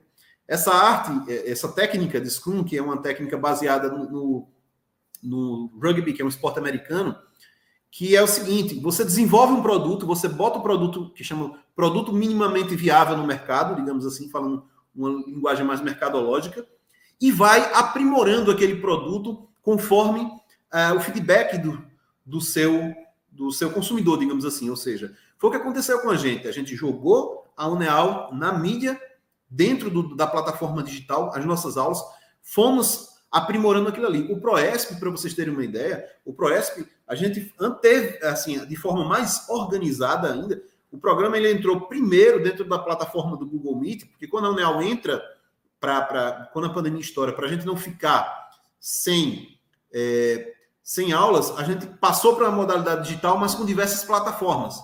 Só que o Proesp não, o Proesp, nesse tipo, nesse sentido, ele foi pioneiro. Muitos de vocês, eu sei que tiveram dificuldade, nós fizemos live, foi uma coisa muito pedagógica, muito importante. As lives ainda estão aí no YouTube para vocês acessarem, verem como é que usava o Google Meet. Outra coisa muito importante foi o uso do e-mail institucional, a, a, a criação e o uso do e-mail institucional dentro da universidade, da UNEL como um todo, tá? Isso foi muito importante, isso foi um, grande marco, tanto do programa quanto também do Núcleo de Inclusão Tecnológica, que é um núcleo da Pró-Reitoria Estudantil, que foi criada justamente nessa gestão. E a gente via a necessidade disso daí. E o Proesp entra né, de cara já dentro da plataforma do Google Classroom, com aulas através do Meet. A gente, lógico que a gente foi, jogamos o produto e fomos tateando, como o Lenivaldo costuma brincar, botamos melan as melancias dentro da carroça, mandamos o burro tocar a, a, a andada e foi se ajustando. As coisas foram se ajustando. Isso foi muito importante, esse pioneirismo, tanto do nosso programa quanto da nossa instituição. Lógico que a gente teve que aprender, lidar com ferramentas, contratar empresas para nos assessorar. É, eu tive muito presente dentro de todos esses processos, foi muito bacana, foi muito importante. Tá? É natural, foi natural, como eu estou vendo alguns comentários aqui, as dificuldades são perentes, tudo que é novo realmente vai causar um, um pouco de espanto no início, mas a gente conseguiu vencer essa etapa. Isso foi muito importante. E isso foi aprendizado para vocês, estudantes, para nós, professores, porque passamos a nos tornar atores, literalmente. E teve, teve professores nossos que deram show, se adequaram, aprenderam a lidar com, com posturas diante de câmera, quebramos timidez, que uma coisa você está na sua sala de aula, outra coisa você está aqui virtualmente para o um mundo. Né? Isso foi muito, muito importante. Aí, como o professor Adlon citou, outra coisa que a gente rapidamente teve que buscar foi criar um, é, uma das grandes dificuldades dos nossos estudantes é a gente tem estudantes como vocês do programa do Proesp, vocês são de diversos municípios e os nossos estudantes também se espalham por todos os municípios e a gente sabe da dificuldade socioeconômica. Então a gente cria mil bolsas para acesso e compra de tecnologia. Isso foi muito importante no momento. Lógico que nem todo mundo conseguiu fazer isso, porque nós temos esse vácuo de, de, de acesso, de, de, de, cobertura tecnológica. A maioria dos nossos estudantes assistia a aula através de um 3G, de um 4G, muito ruim, por sinal. Mas era o que tinha naquele momento. Era o que tinha. Ou seja, como o Cortella, o, o Mário César Cortella fala, a gente tem que fazer o melhor com o que a gente tem no momento. Se a gente tiver melhores condições, vamos fazer mais ainda. Outra coisa que foi muito importante foi que passamos a ter momentos virtuais com nossos estudantes, recepção de, de calouros, começamos a mostrar o que é a universidade, mostrar o que é o programa, várias e várias lives, vários e vários eventos. Vai ser um marco que eu acho que em breve, boa parte dos nossos eventos, como está acontecendo esse, vão acontecer eventos presenciais, vão, mas vão ser menores.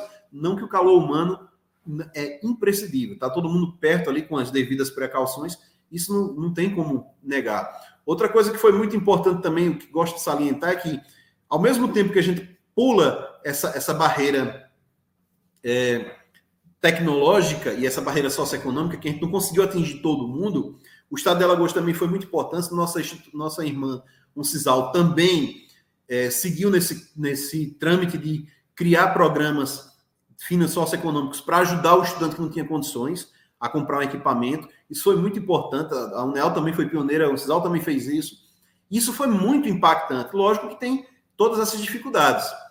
É, lógico e é evidente que, assim, hoje esse ensino híbrido, quando eu coloco, não significa que a nossa aula nem sempre vai ser presencialmente falando. Às vezes, dependendo de uma situação ou outra, a gente pode colocar é, uma situação de um encontro disso daí. E um, um, o professor Lindenberg salientou aqui no comentário, um, além do, do, do, ensino remoto, gente, além de, não, além de ter diminuído as taxas de evasão, teve um fator muito importante naquele momento pandêmico, que foi ocupar a mente das pessoas. Você estava ocupado, a sua mente estava ocupada para não ficar no meio de toda aquela situação, daquelas, como eu falei, de, a saúde mental, ajudou um pouco da saúde mental, né? Isso, isso é muito importante, foi muito importante ser colocado também. É, só para finalizar, os avanços que a nossa instituição teve, o, uh, ano passado a, gente, a UNEAL entregou seis novos laboratórios, pessoal, que agora, a partir do ano de 2023, já respondendo algumas perguntas que eu vi aqui, são seis novos laboratórios de metodologias ativas, que é salas de aula parecidas com aquelas salas de aquela sala de aula do futuro. Tá? Lógico que a gente vai melhorar, estamos melhorando a, a internet dos campi, está sendo feito projetos, a própria estrutura da nossa instituição, a gente teve um salto gigantesco na qualidade da estrutura da UNEAL, ainda vamos melhorar mais ainda, estamos para receber em breve, em cada sala de aula vai ter uma TV Smart, onde vai ser onde você pode projetar, trazer vídeos, ou seja, usar a ferramenta da tecnologia para o aprimoramento das nossas aulas. Imagina, você está lá com a TV Smart, você abre um chat com um professor de outra instituição e ele vai trocar experiências com vocês na sala de aula. Isso é muito importante, vai ser muito importante. E sem contar também que, além desses avanços que a gente está falando do ponto de vista estrutural, os próprios avanços do ponto de vista de ensino. Vamos, a partir desse ano, vamos começar a oferecer cursos na modalidade AD. Então, isso eram planos que deveriam acontecer em alguns um, dois anos a mais, mas que a pandemia também nos fez amadurecer, mesmo que de maneira um pouco mais dura, mais rápida, e colocar tudo isso daí em prática. Tá certo? Vou chamar os nossos colegas para a gente continuar batendo nosso papo. O professor Adilon também. O professor Anivaldo. Hum.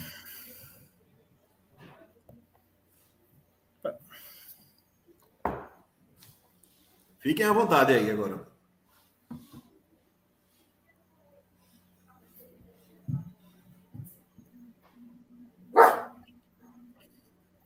Oi? Obrigado, professor Marcos. Como sempre, muito preciso na sua, nos seus relatos, com objetividade e provocador, né, com todas as reflexões que traz. É muito, muito importante mas eu acho, professor Dilon, professor Marcos e, e colegas, que é, após essas sermos é, uhum. brindados com essas falas dos colegas, nós precisamos é, refletir aqui é, como, como que nós vemos a, a UNEAL, professor Dilon, dentro desse contexto é, eu, eu, sou, eu sou simpático, muito simpático às instituições. Essa discussão do que, que é que é a dimensão que catalisa o mundo, se é, se é o indivíduo ou as instituições. Eu sou muito simpático às instituições, a tomar partido pelas instituições, porque os indivíduos passam, deixam seus legados, as instituições tendem a, a a construir um alicerce é, muito mais rígido e que potencializa as chances de vida para os próprios indivíduos. Então, nessa perspectiva, eu acho que pensar tecnologia, pensar o NEAL, pensar os desafios, pensar de onde saímos. Né? Eu lembro que quando cheguei em, 2000, em janeiro de 2004 em Alagoas, lá no Campus 2, é, nós tínhamos dois computadores e já tinham sido descartados é, pela Caixa Econômica Federal e presentearam o Campus 2 lá em Santana do Ipanema. E era, era essa oferta de tecnologia que nós tínhamos.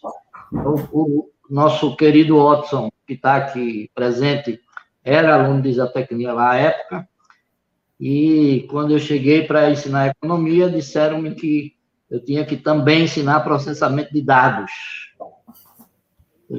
Então, assim, a tecnologia já era vencida, a, a, o inventário de disciplina já era é, passado há muito, precisava de reforma, e hoje nós vemos uma UNEAL totalmente diferente, protagonista dentro do processo, não só reativa, sobretudo protagonista nessa é, vibe de expandir e ampliar a chance de vida para o alagoano que está nos recônditos mais distantes do Estado.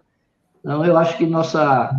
A gente pode bater um papo sobre isso aqui, porque falamos de exclusão, falamos das ameaças que, a, é, que o avanço tecnológico pode trazer, mas também falamos das virtudes e benefícios que eles nos proporcionam e é, como que a gente consegue é, visualizar, por exemplo, daqui a três, não se fala mais em décadas, né?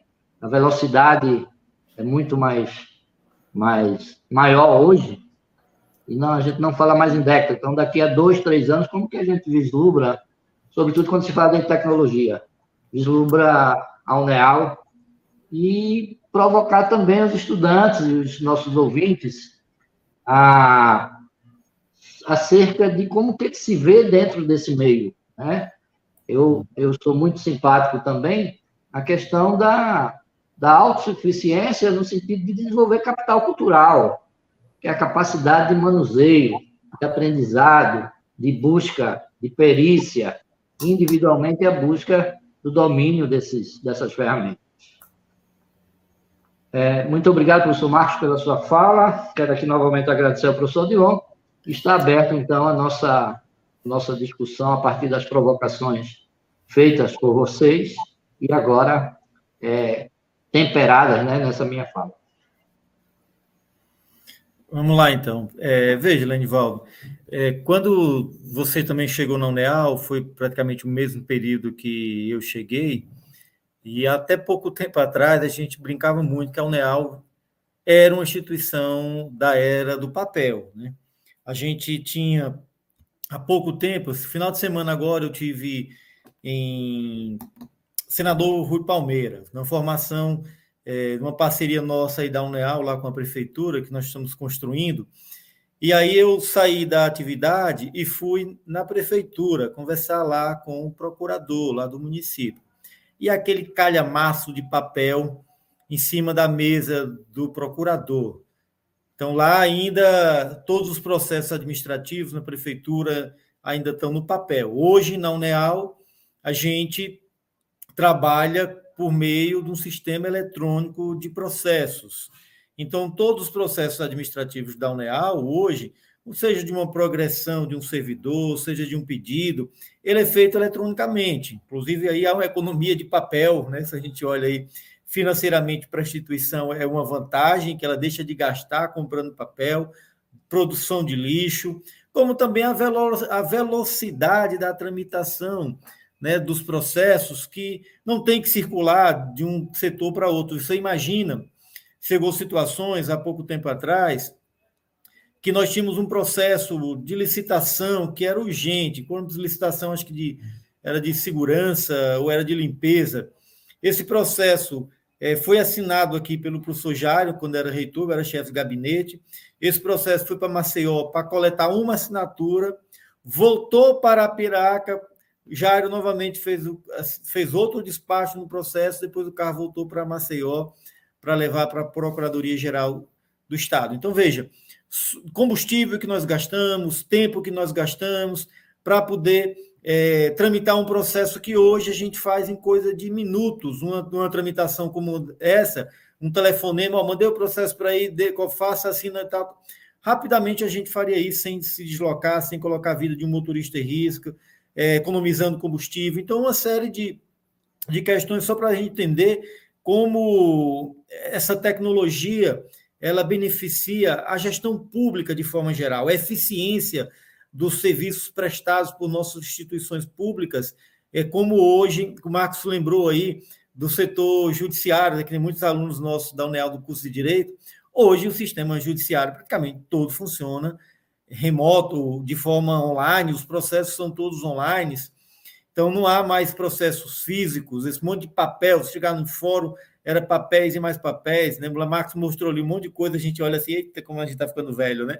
Retroprojetor, eu quando comecei a dar aula, minhas provas eram no mimeógrafo, então, assim, isso, graças a Deus, está é, superado, né? A gente superou essa época aí de tecnologias é, atrasadas. A gente cada vez mais vai inovando, vai melhorando as coisas, né? E claro, a gente nesses últimos anos é, tem feito um processo é, de melhorar, inclusive tecnicamente, nossa instituição.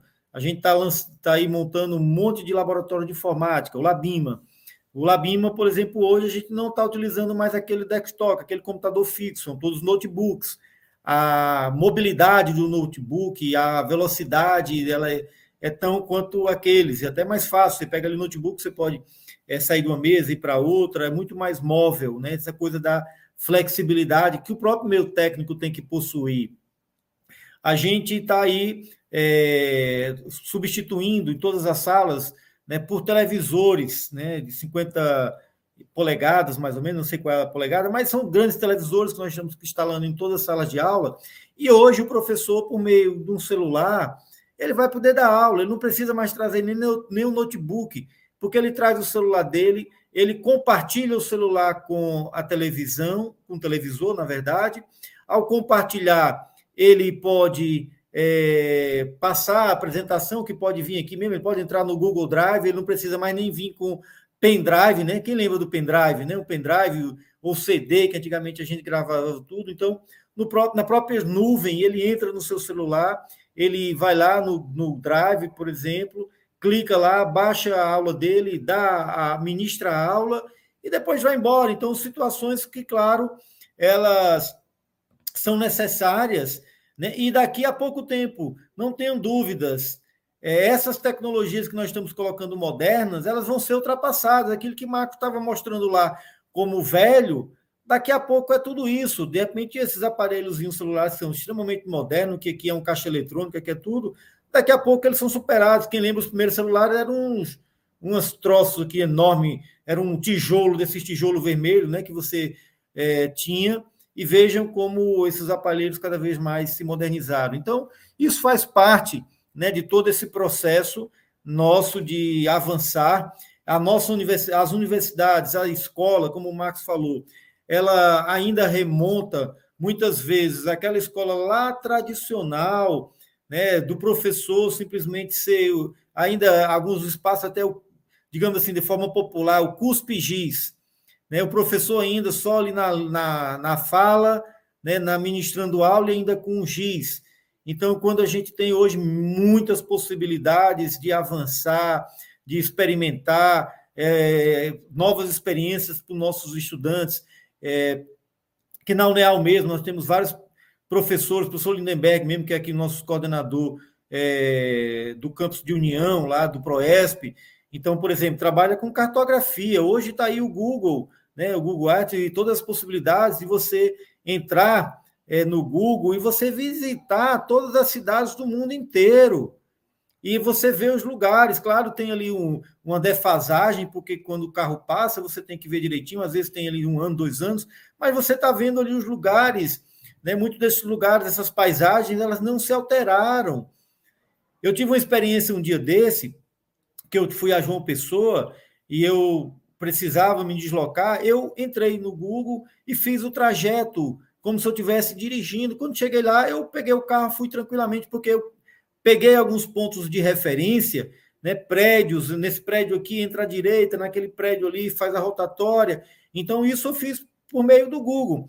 Então, essas possibilidades que a gente usa no nosso cotidiano, ela tem que estar na sala de aula, ela tem que chegar aos nossos alunos, elas têm que possibilitar né, que o nosso aluno ele aprenda, não só os alunos da educação básica, mas os nossos alunos do, ensino superior, inclusive, têm que ser formados compreendendo né, que essas tecnologias elas permitem que a gente avance cada vez mais no sentido de divulgar, de promover, né, de fazer com que o conhecimento ele chegue a todos.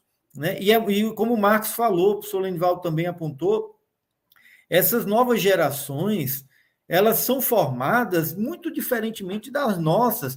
E não é que é querendo dizer que a nossa era melhor, aquele saudosismo, porque eu brincava de bila, de que é bola de gude, de peão, ou de soltar raia, pipa, que isso me faz melhor do que as gerações atuais.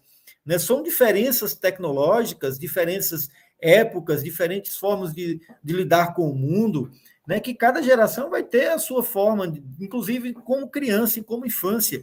Porque não tenham dúvidas que isso aqui, um celular, desperta cognitivamente nas crianças uma série de, de mecanismos que na nossa época a gente não tinha.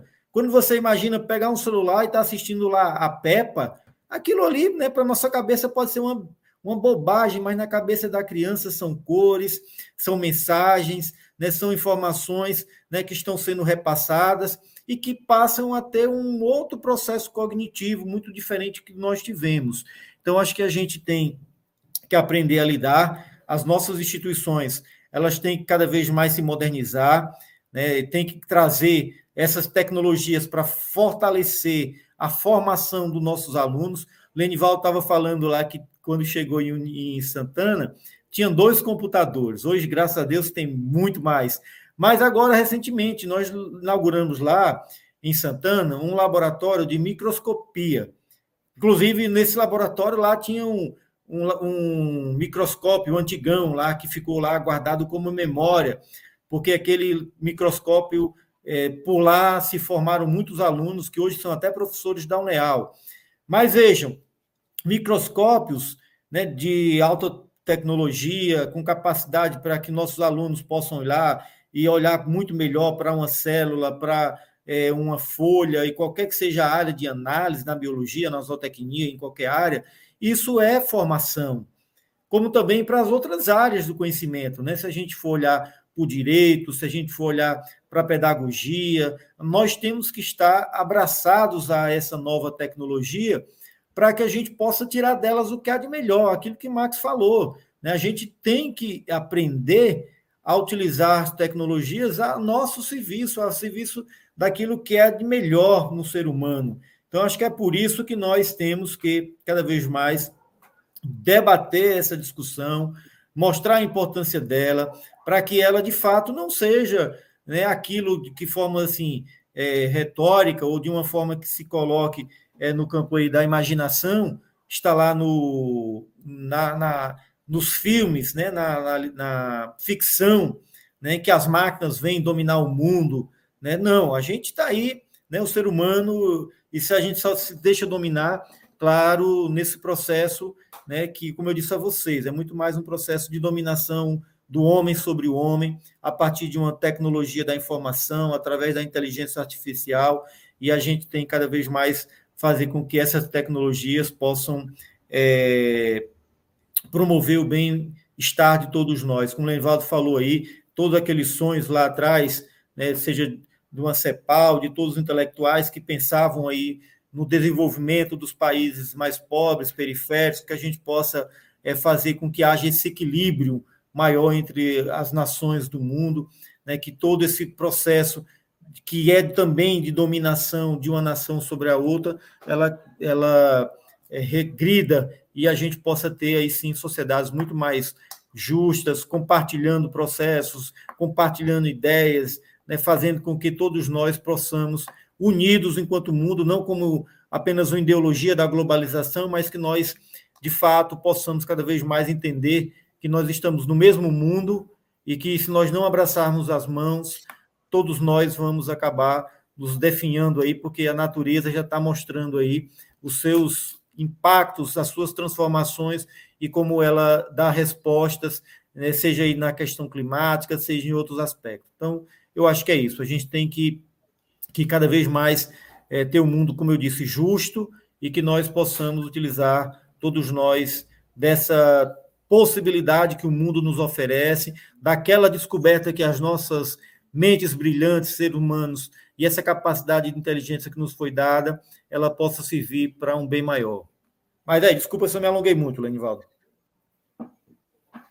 Eu vou responder aqui uma pergunta. Não, professor Diogo, eu só, eu só gostaria que o senhor pudesse. Tem uma pergunta de um aluno. Isso, eu, eu ia falar isso aqui. É, ele pergunta o seguinte: ó, é, o que, que, seria um equilíbrio de, de, acesso, de uso de tecnologia hoje nos campings da UNEAL?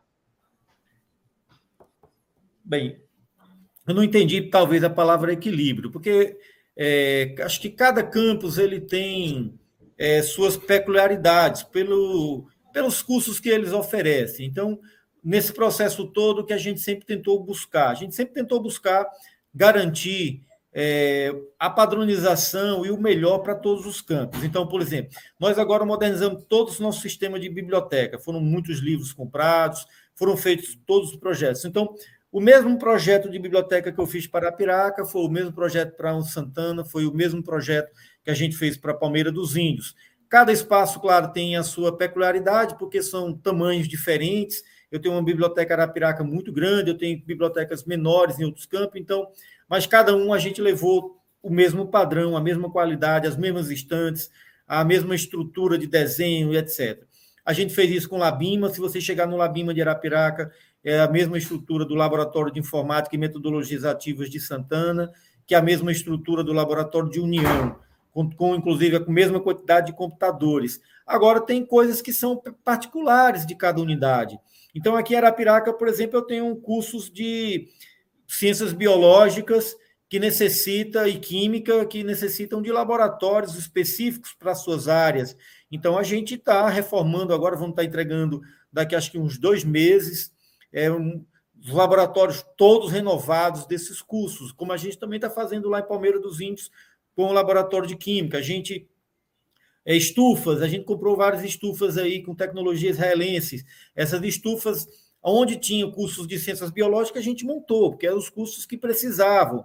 A gente montou também no polo. Então, acho que cada, cada espaço tem a sua peculiaridade. O importante, eu acho, de tudo, é que nós, enquanto gestores públicos, Lenivaldo é, tem razão quando ele fala das instituições, as instituições permanecem, nós gestores passamos, então acho que nós temos que deixar esses legados que quem quer que assuma a reitoria após o professor Odilon, ele continue com essa mesma política de pensar cada unidade com a sua peculiaridade, mas financiando, dando as possibilidades para que todos os espaços possam se desenvolver, para que todos os espaços possam crescer, para que todos os nossos campos sejam com suas áreas específicas. Por exemplo, eu não tenho lá em União dos Palmares nenhum laboratório de química, biologia, porque não tem esses cursos. Lá eu tenho letras, geografia e pedagogia. Então, nós fortalecemos os laboratórios desses cursos.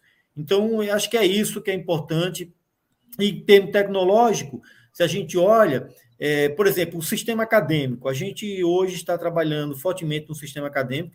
O, o Marcos falava aí das cadernetas, mas isso, né, nós já hoje na Uneal, nós não temos mais cadernetas. Então, assim, a gente hoje tem um sistema eletrônico, né, que a gente tem todos os, os alunos lá cadastrados, lá a gente coloca as notas, lá a gente diz o conteúdo ministrado em cada disciplina, lá a gente dá as notas do aluno, o aluno entra no sistema, emite suas notas, então isso faz com que o aluno, inclusive, faça matrícula. Nós estamos hoje com as matrículas na UNEAL.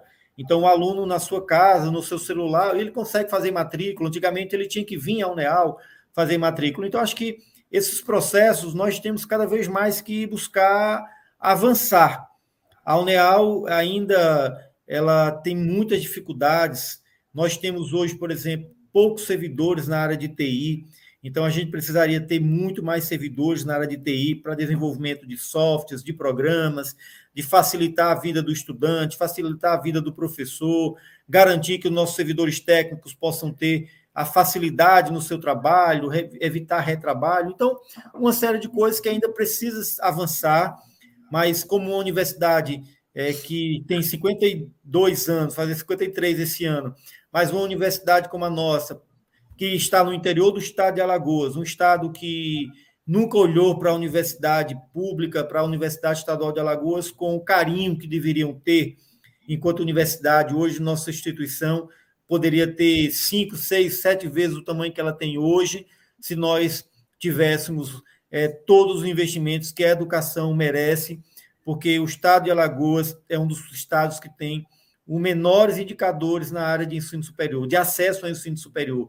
Então, a gente tem aqui muita coisa para fazer. A gente tem muito jovem adulto para colocar dentro da universidade, que não pode pagar a universidade particular e a universidade pública que tem que garantir o acesso ao ensino superior, o acesso a suas tecnologias é, voltadas aí para a questão educacional, etc. Mas é isso, né? Espero ter respondido. Eu vou responder aqui é, uma pergunta aqui que foi o seguinte: Aramis, a gente, é, não sei se é Aramis ou Aramis, a gente realmente já está, a Uneal aderiu ao EAD, tá certo? Ao ensino à distância. A gente, acho que, acho que ainda nesse primeiro semestre, professor Adlon, deve sair o edital de convocação para esses cursos, para os alunos concorrerem a esses cursos, tá certo? Que também foi a mesma pergunta que acho que do Marcondes, que ele falou o seguinte: como a gente foi pioneiro no ensino remoto. Gente, existe uma diferença. É, ensino à distância, ele tem toda uma estrutura que é montada para aquilo dali.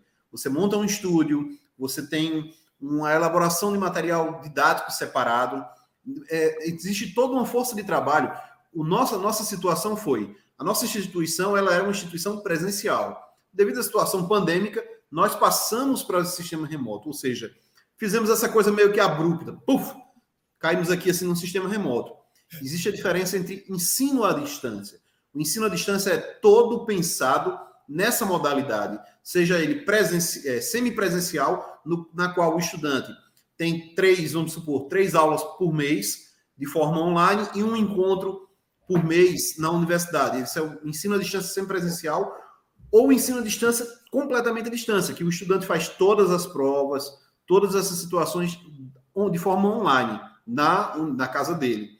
A Uneal, respondendo a mesma pergunta do rapaz, por que, a gente, algumas, alguns dos nossos campi, campos, na verdade, só tem três cursos? Para que uma unidade da universidade se torne campus, ele precisa de minimamente três cursos. Isso é regulamentação de, do MEC e educacional e tudo mais. Com essa nova oferta do ensino EAD, a gente vai poder expandir mais. Lógico que o professor Odilon falou de uma coisa que é muito importante. É, a, a, Uneal, gente, na, nos últimos anos, ele, ela teve um avanço muito grande. Eu sou aluno da Uneal, o professor Odilon falou uma coisa, e realmente, em dia de matrículas, a, a Uneal hoje aqui está vazia. Eu estou aqui na Uneal, o professor Lenivaldo também. Hoje ela está vazia, mas se fosse um dia de matrícula, na minha época de estudante, isso aqui estava lotado de gente, tinha fila para fazer a matrícula, né? Então tinha é, esses avanços que a gente teve ao longo de toda essa situação. Só que a gente precisa, primeiro, antes de mais nada, para a gente poder expandir nossa instituição, como o professor não falou e como eu falei para vocês, capital humano, gente. Nós temos um déficit muito grande. Eu estava conversando hoje, o último concurso de professores para professores foi em 2015. O de docentes acho que foi em 2008 ou foi em 2010. Então a gente tem uma lacuna muito grande. O professor não falou aí quando é, começamos, começamos todos somos da mesma época mais ou menos, 2004, 2005 ali na Uneal, né, contemporâneos. De, a gente viu essa questão dos avanços, mas a gente precisa desse investimento no humano. Por isso que a gente precisa de, de todo o apoio de vocês estudantes também para cobrar dos nossos governantes de forma educada, de forma elegante, saber fazer aquela cobrança educada, aquela lembrança na rede social dele para ele olhar com mais carinho, para autorizar um concurso, dar novas oportunidades para que outras pessoas possam vir trazer sua experiência para a nossa instituição e fortalecer cada vez mais essa instituição. O professor Lenivaldo falou uma coisa que é incrível.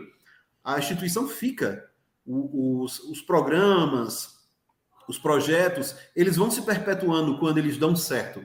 Eu tive, é, eu sou muito grato ao convite do professor Odilon de ter, sido, ter feito parte da criação de, nova, de, uma, de uma nova unidade aqui dentro, que foi a Proreitoria Estudantil.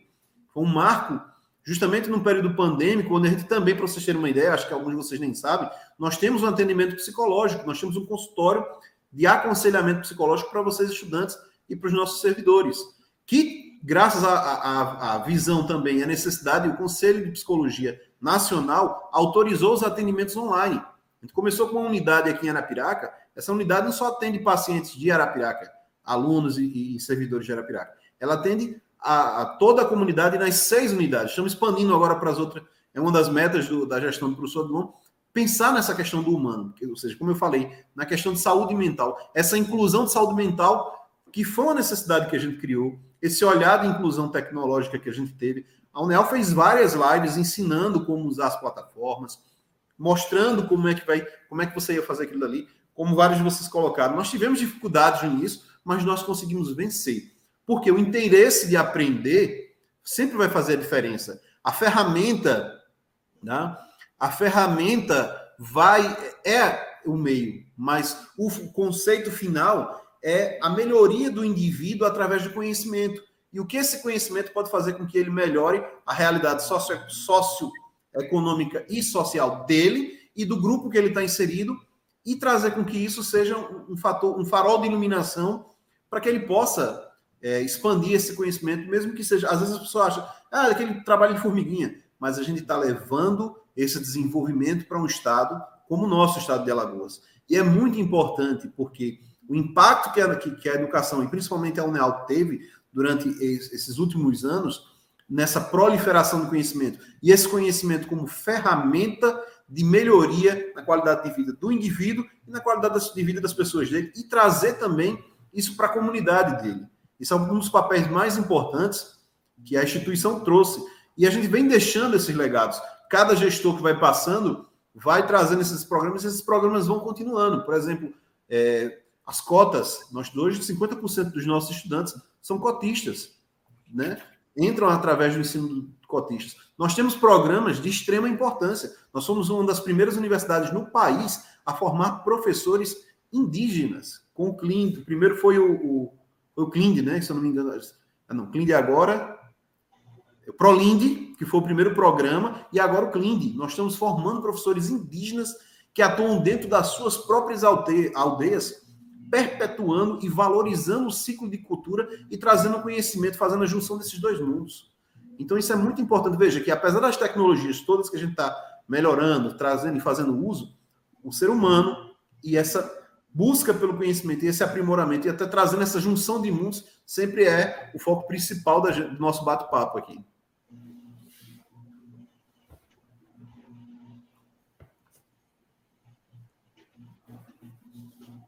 Professor Marcos.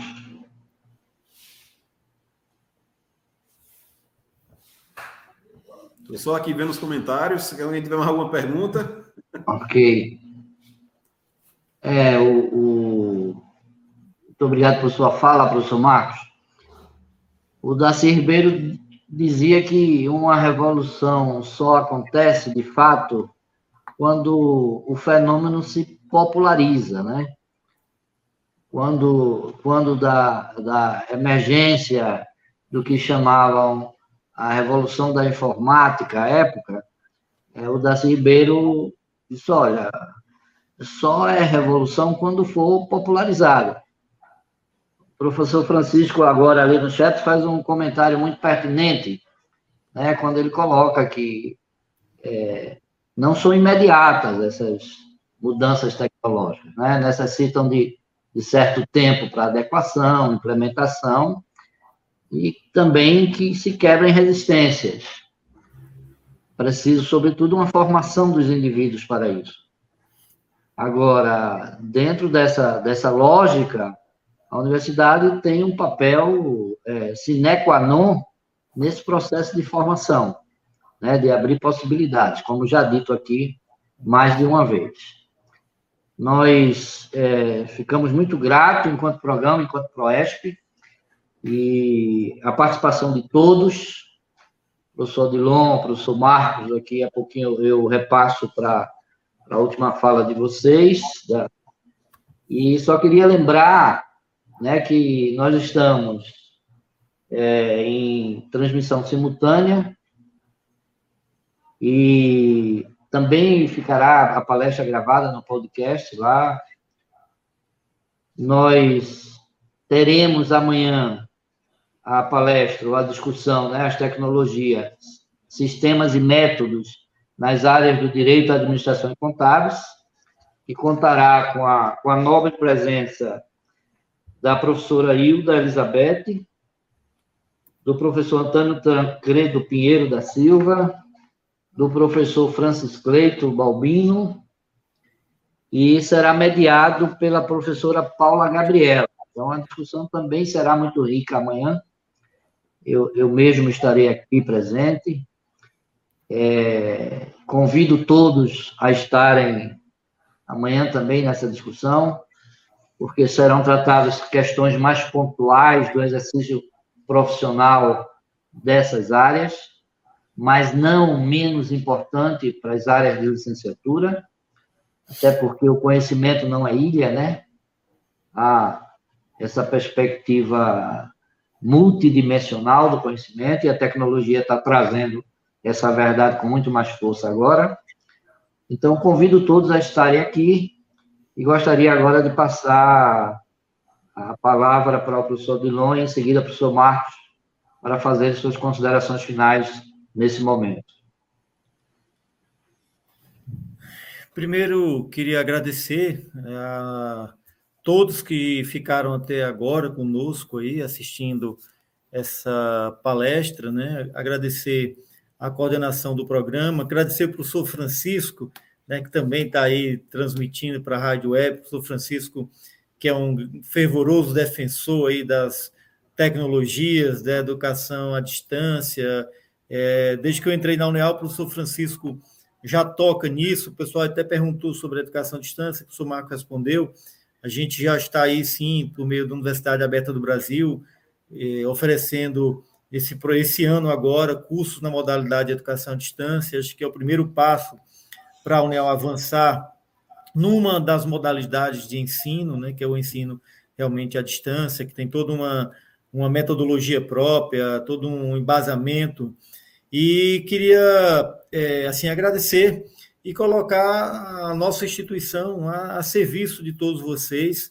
Né? A UNEAL é uma instituição, apesar da sua idade muito jovem como universidade, a gente, como universidade, é de 2006, e mesmo como instituição, 50 anos é muito pouco quando a gente pensa né, nas nossas universidades europeias e outros lugares do mundo, universidades que já têm mais de 500 anos né, de produção de ciência, de saber, e de conhecimento. Então, a Uneal, como universidade, ela é muito jovem, tem ainda muita coisa a produzir, mas o que eu acho que é mais importante na instituição é que nós, mesmo aqueles que vêm de fora, como eu, quando chega aqui, a gente entende o papel dessa universidade, né, o lugar que ela está cravada, inserida, e que essa universidade ela tem que servir às pessoas né, que mais necessitam do apoio nosso enquanto universidade no estado de Alagoas. Então, a universidade ela sempre teve ali abraçada com a classe trabalhadora, com o homem do campo, com os povos indígenas,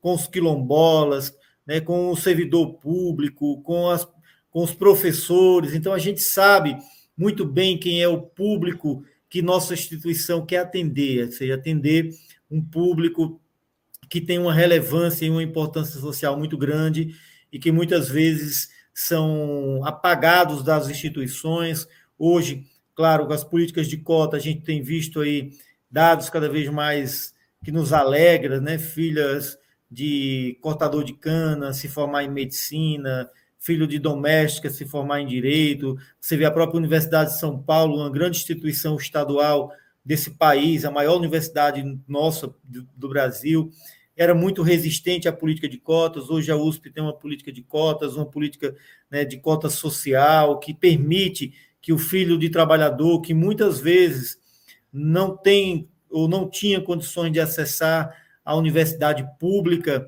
porque a universidade pública ela era ocupava as, as vagas, a maioria alunos que vinham das escolas particulares por ter um ensino melhor, porque o pai conseguia garantir um ensino melhor, aquele aluno, coitado, que vinha de uma escola pública, às vezes com carência de professor, competente, esforçado, mas ficava fora. E hoje a realidade a gente tem transformado esse país, e eu acho que são debates como esse que a gente fez lá atrás.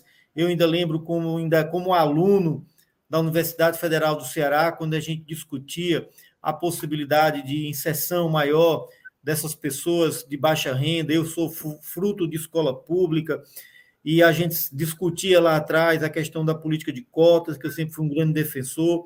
E a universidade ela tem que ser isso. A universidade é um espaço do debate, é um espaço do diálogo, é um espaço do saber, é um espaço do contraditório, é um espaço da dialética, em que a gente pode vir aqui falar o que pensa, ouvir o contraditório e, a partir disso, a gente avaliar melhor qual é o melhor caminho que nós devemos tomar. Então, acho que esse é o papel e agradeço muito ao Proesp aí por cada vez mais me permitir ter esse contato, porque eu aprendo muito nesse programa. Eu gosto muito de trabalhar nesses programas, trabalhei muito no PGP, trabalhei muito no Proesp. Hoje, como reitor, a coisa está mais difícil, mas mesmo assim ainda dei algumas aulas aí para os nossos alunos de Palmeira do Zinda, aqui de Arapiraca, de Maceió, e é uma experiência que me cativa muito. Esse programa, eu entendo ele ter um papel fundamental e eu fico cada vez mais triste quando eu olho né, que o programa ele tem tido menos adesão, né? e não porque vocês não queiram, às vezes tem a questão do gestor público e a possibilidade de inovação, e a gente tem cada vez mais avançado. Está aí o Profap agora, a gente chegando nas prefeituras com parcerias para formação, o Proesp também, esse, importante programa. Então, vocês, servidores públicos, prestam um serviço fenomenal à sociedade. Eu sempre, quando formo, para encerrar aqui, Lenival, toda vida que eu estou numa formatura, que eu estou ali dando grau aos alunos da UNEAL, eu sempre aponto isso. Se forem serem, se forem se transformar, se passarem num concurso público e se forem ser servidores públicos, deem o melhor de vocês. Façam aquilo que você que pode até ser impossível, porque é no serviço público que as pessoas mais precisam da gente. Porque quem procura o serviço público é porque tem dificuldades, seja econômicas, tem outras dificuldades. Então, aquele aluno que vai para a escola pública, talvez ele gostaria de estar numa escola particular, com melhor infraestrutura, com professores, mas ele vai para a escola pública que o pai não pode pagar uma escola particular. Então, nós que estamos na escola pública, na universidade pública, façamos o nosso melhor, porque a gente vai estar tratando de, com pessoas, com alunos, com crianças, com adultos que necessitam da nossa atenção. E eu digo isso para quem é da área de saúde, quem é da área de segurança, quem é de qualquer área do serviço público, façam o melhor de vocês, porque quem necessita do serviço público são as pessoas mais carentes, as mais necessitadas, que precisam que a gente faça o melhor de nós, servidores públicos, todos nós aqui somos servidores públicos, que a gente possa fazer diferença para mudar o mundo, para que a gente possa fazer diferença na vida dessas pessoas que mais necessitam. Então, Parabéns a todos vocês que são servidores públicos, parabéns ao Proesp, parabéns aí por esse evento brilhante e até uma outra oportunidade. Obrigado, professor Aldemar. Professor Marcos. Beleza, vou responder só uma perguntinha aqui, rapidinho. Deixa eu ver de quem foi a pergunta. Do Anselmo. Anselmo, a gente, é, a questão de oferecer um novo um curso na área de tecnologia, a gente tem muita vontade. É, o departamento de matemática já pensou nisso várias vezes, mas a gente esbarra no problema que eu tinha falado para vocês, falta de pessoal. Por exemplo, nosso curso de matemática aqui em Arapiraca só tem cinco docentes. E tem outros cursos que ainda tem menos docentes ainda, porque a gente precisa dessa questão do concurso público. São lutas diárias, o professor Adlon está à frente disso daí, ele sabe quanto pesa. Para a gente poder ofertar um curso de tecnologia, como você colocou, de, na área de tecnologia, a gente vai precisar ter o docente aqui. Então, a gente vai buscar esse profissional é um sonho futuro. Tem como muitos outros cursos que a gente tem em mente e a gente tem muitos sonhos, mas como diz é, Raul Seixas, sonho que se sonha só é só o sonho, mas sonho que se sonha em conjunto pode se tornar realidade. É a nosso nosso pensamento é esse, assim, vamos buscar. O pensar grande ou pensar pequeno dá o mesmo trabalho, então vamos pensar grande e vamos buscar. Isso é uma coisa que eu tenho plena consciência desses dois gestores que estão aqui comigo nesse bate-papo, nesse podcast. Tô, todo importante aqui, chique no podcast, tá? É... eu sei justamente do pensamento amplo e sempre isso, um pensamento amplo pensando no melhor para as pessoas. E isso é uma, uma missão um, desses dois indivíduos e de todos os indivíduos que estão nos bastidores para que isso aconteça. Tem muita gente importante que está em todos esses bastidores da nossa instituição, como os nossos colegas que estão aqui no chat e tudo mais. Fiquem sabendo que a Uneal está sempre de portas abertas para vocês, tá certo? É, eu, professor Lunivaldo, professor Adão, eu falo em nome de todos, porque a gente sabe do, do comprometimento que a gente tem como docentes e como agentes transformadores sociais Fico muito contente com o título que, que Lenivaldo falou, eu sou matemático, né? É, ele brinca que é o matemático mais humano que todos, mas é uma das ciências que você precisa, está dentro do nosso convívio diário, a gente precisa inovar, como o próprio Anselmo falou aqui ainda há pouco, eu vou, vou dar aula de estatística, um dos pontos de aula hoje, da minha aula de estatística, o professor Guilherme também estava ali no, no chat, é ensinar hoje aos estudantes usar o Google Forms, no caso aqui que é o mais todo mundo pode ter acesso a ele, como ferramenta de pesquisa estatística. E ele já dá os resultados, dá um, um faz uma quando você baixa os dados, já vem na planilha do Excel, você usar o Excel para fazer aqueles cálculos, quer dizer, usar a ferramenta para melhorar o seu aprimoramento, isso daí. Então é esse ponto, está sempre aprendendo e está sempre à disposição, que é a nossa missão aqui como instituição, fazer com que as pessoas que realmente precisem da UNEAL, as portas vão estar sempre abertas para todos vocês e para que a gente possa engrandecer mais o nosso Estado e contribuir na melhoria é, social e pessoal também de cada um dos nossos estudantes, e não só do estudante, porque vocês são agentes de transformação dentro da, do próprio ambiente da casa de vocês. Quando vocês saem daqui com as nossas provocações, vocês mudam algumas concepções e fazem isso se multiplicar. Isso é muito importante. Esse, esse legado de conhecimento vai ser passado para muitas e muitas gerações, sem necessariamente ter, como o Gino Lenivaldo falou, não é uma pessoa, é o legado do conhecimento institucional, tá? E saber fazer os bons, buscar o equilíbrio entre o uso das ferramentas digitais. Só teve uma perguntinha que, que um rapaz fez aqui, que eu não me lembro o nome dele, é, sobre a questão da escrita à mão, com toda a questão de tecnologia. Gente, a escrita, é, por exemplo, ainda hoje você pode baixar, como o Adão falou, você baixa o livro lázinho, aquela pirateadazinha lá no livro, mas muita gente compra os livros porque a sensação táctil do papel, a sensação táctil da escrita, isso faz lembrar de todos os processos humanos e cognitivos que estão envolvidos nisso daí.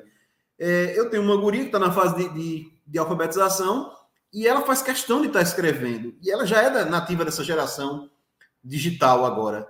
Mas ela faz questão. São, então, são processos que vão sempre permear. O conhecimento ele vai sempre buscar meios mas ele sempre tende a se expandir. Minha gente, muito grato a todos a vocês, gratidão a todos vocês que estiveram aqui com a gente, fizeram as suas contribuições. A educação é isso, essa contribuição, essa troca, esse aprendizado. Eu só quero que a nossa instituição cresça cada vez mais. O nosso programa é um programa brilhante e vamos sempre trabalhar para o bem de todos vocês e para a nossa comunidade. Leno e, e Odilon, um abraço sempre, estamos sempre juntos. Viu? Muito obrigado, professor Marcos. Pessoal, abraço a todos. A Universitária Rádio Web e o PROESP apresentaram o segundo encontro de discussões interdisciplinares do PROESP. Agradecemos a sua audiência.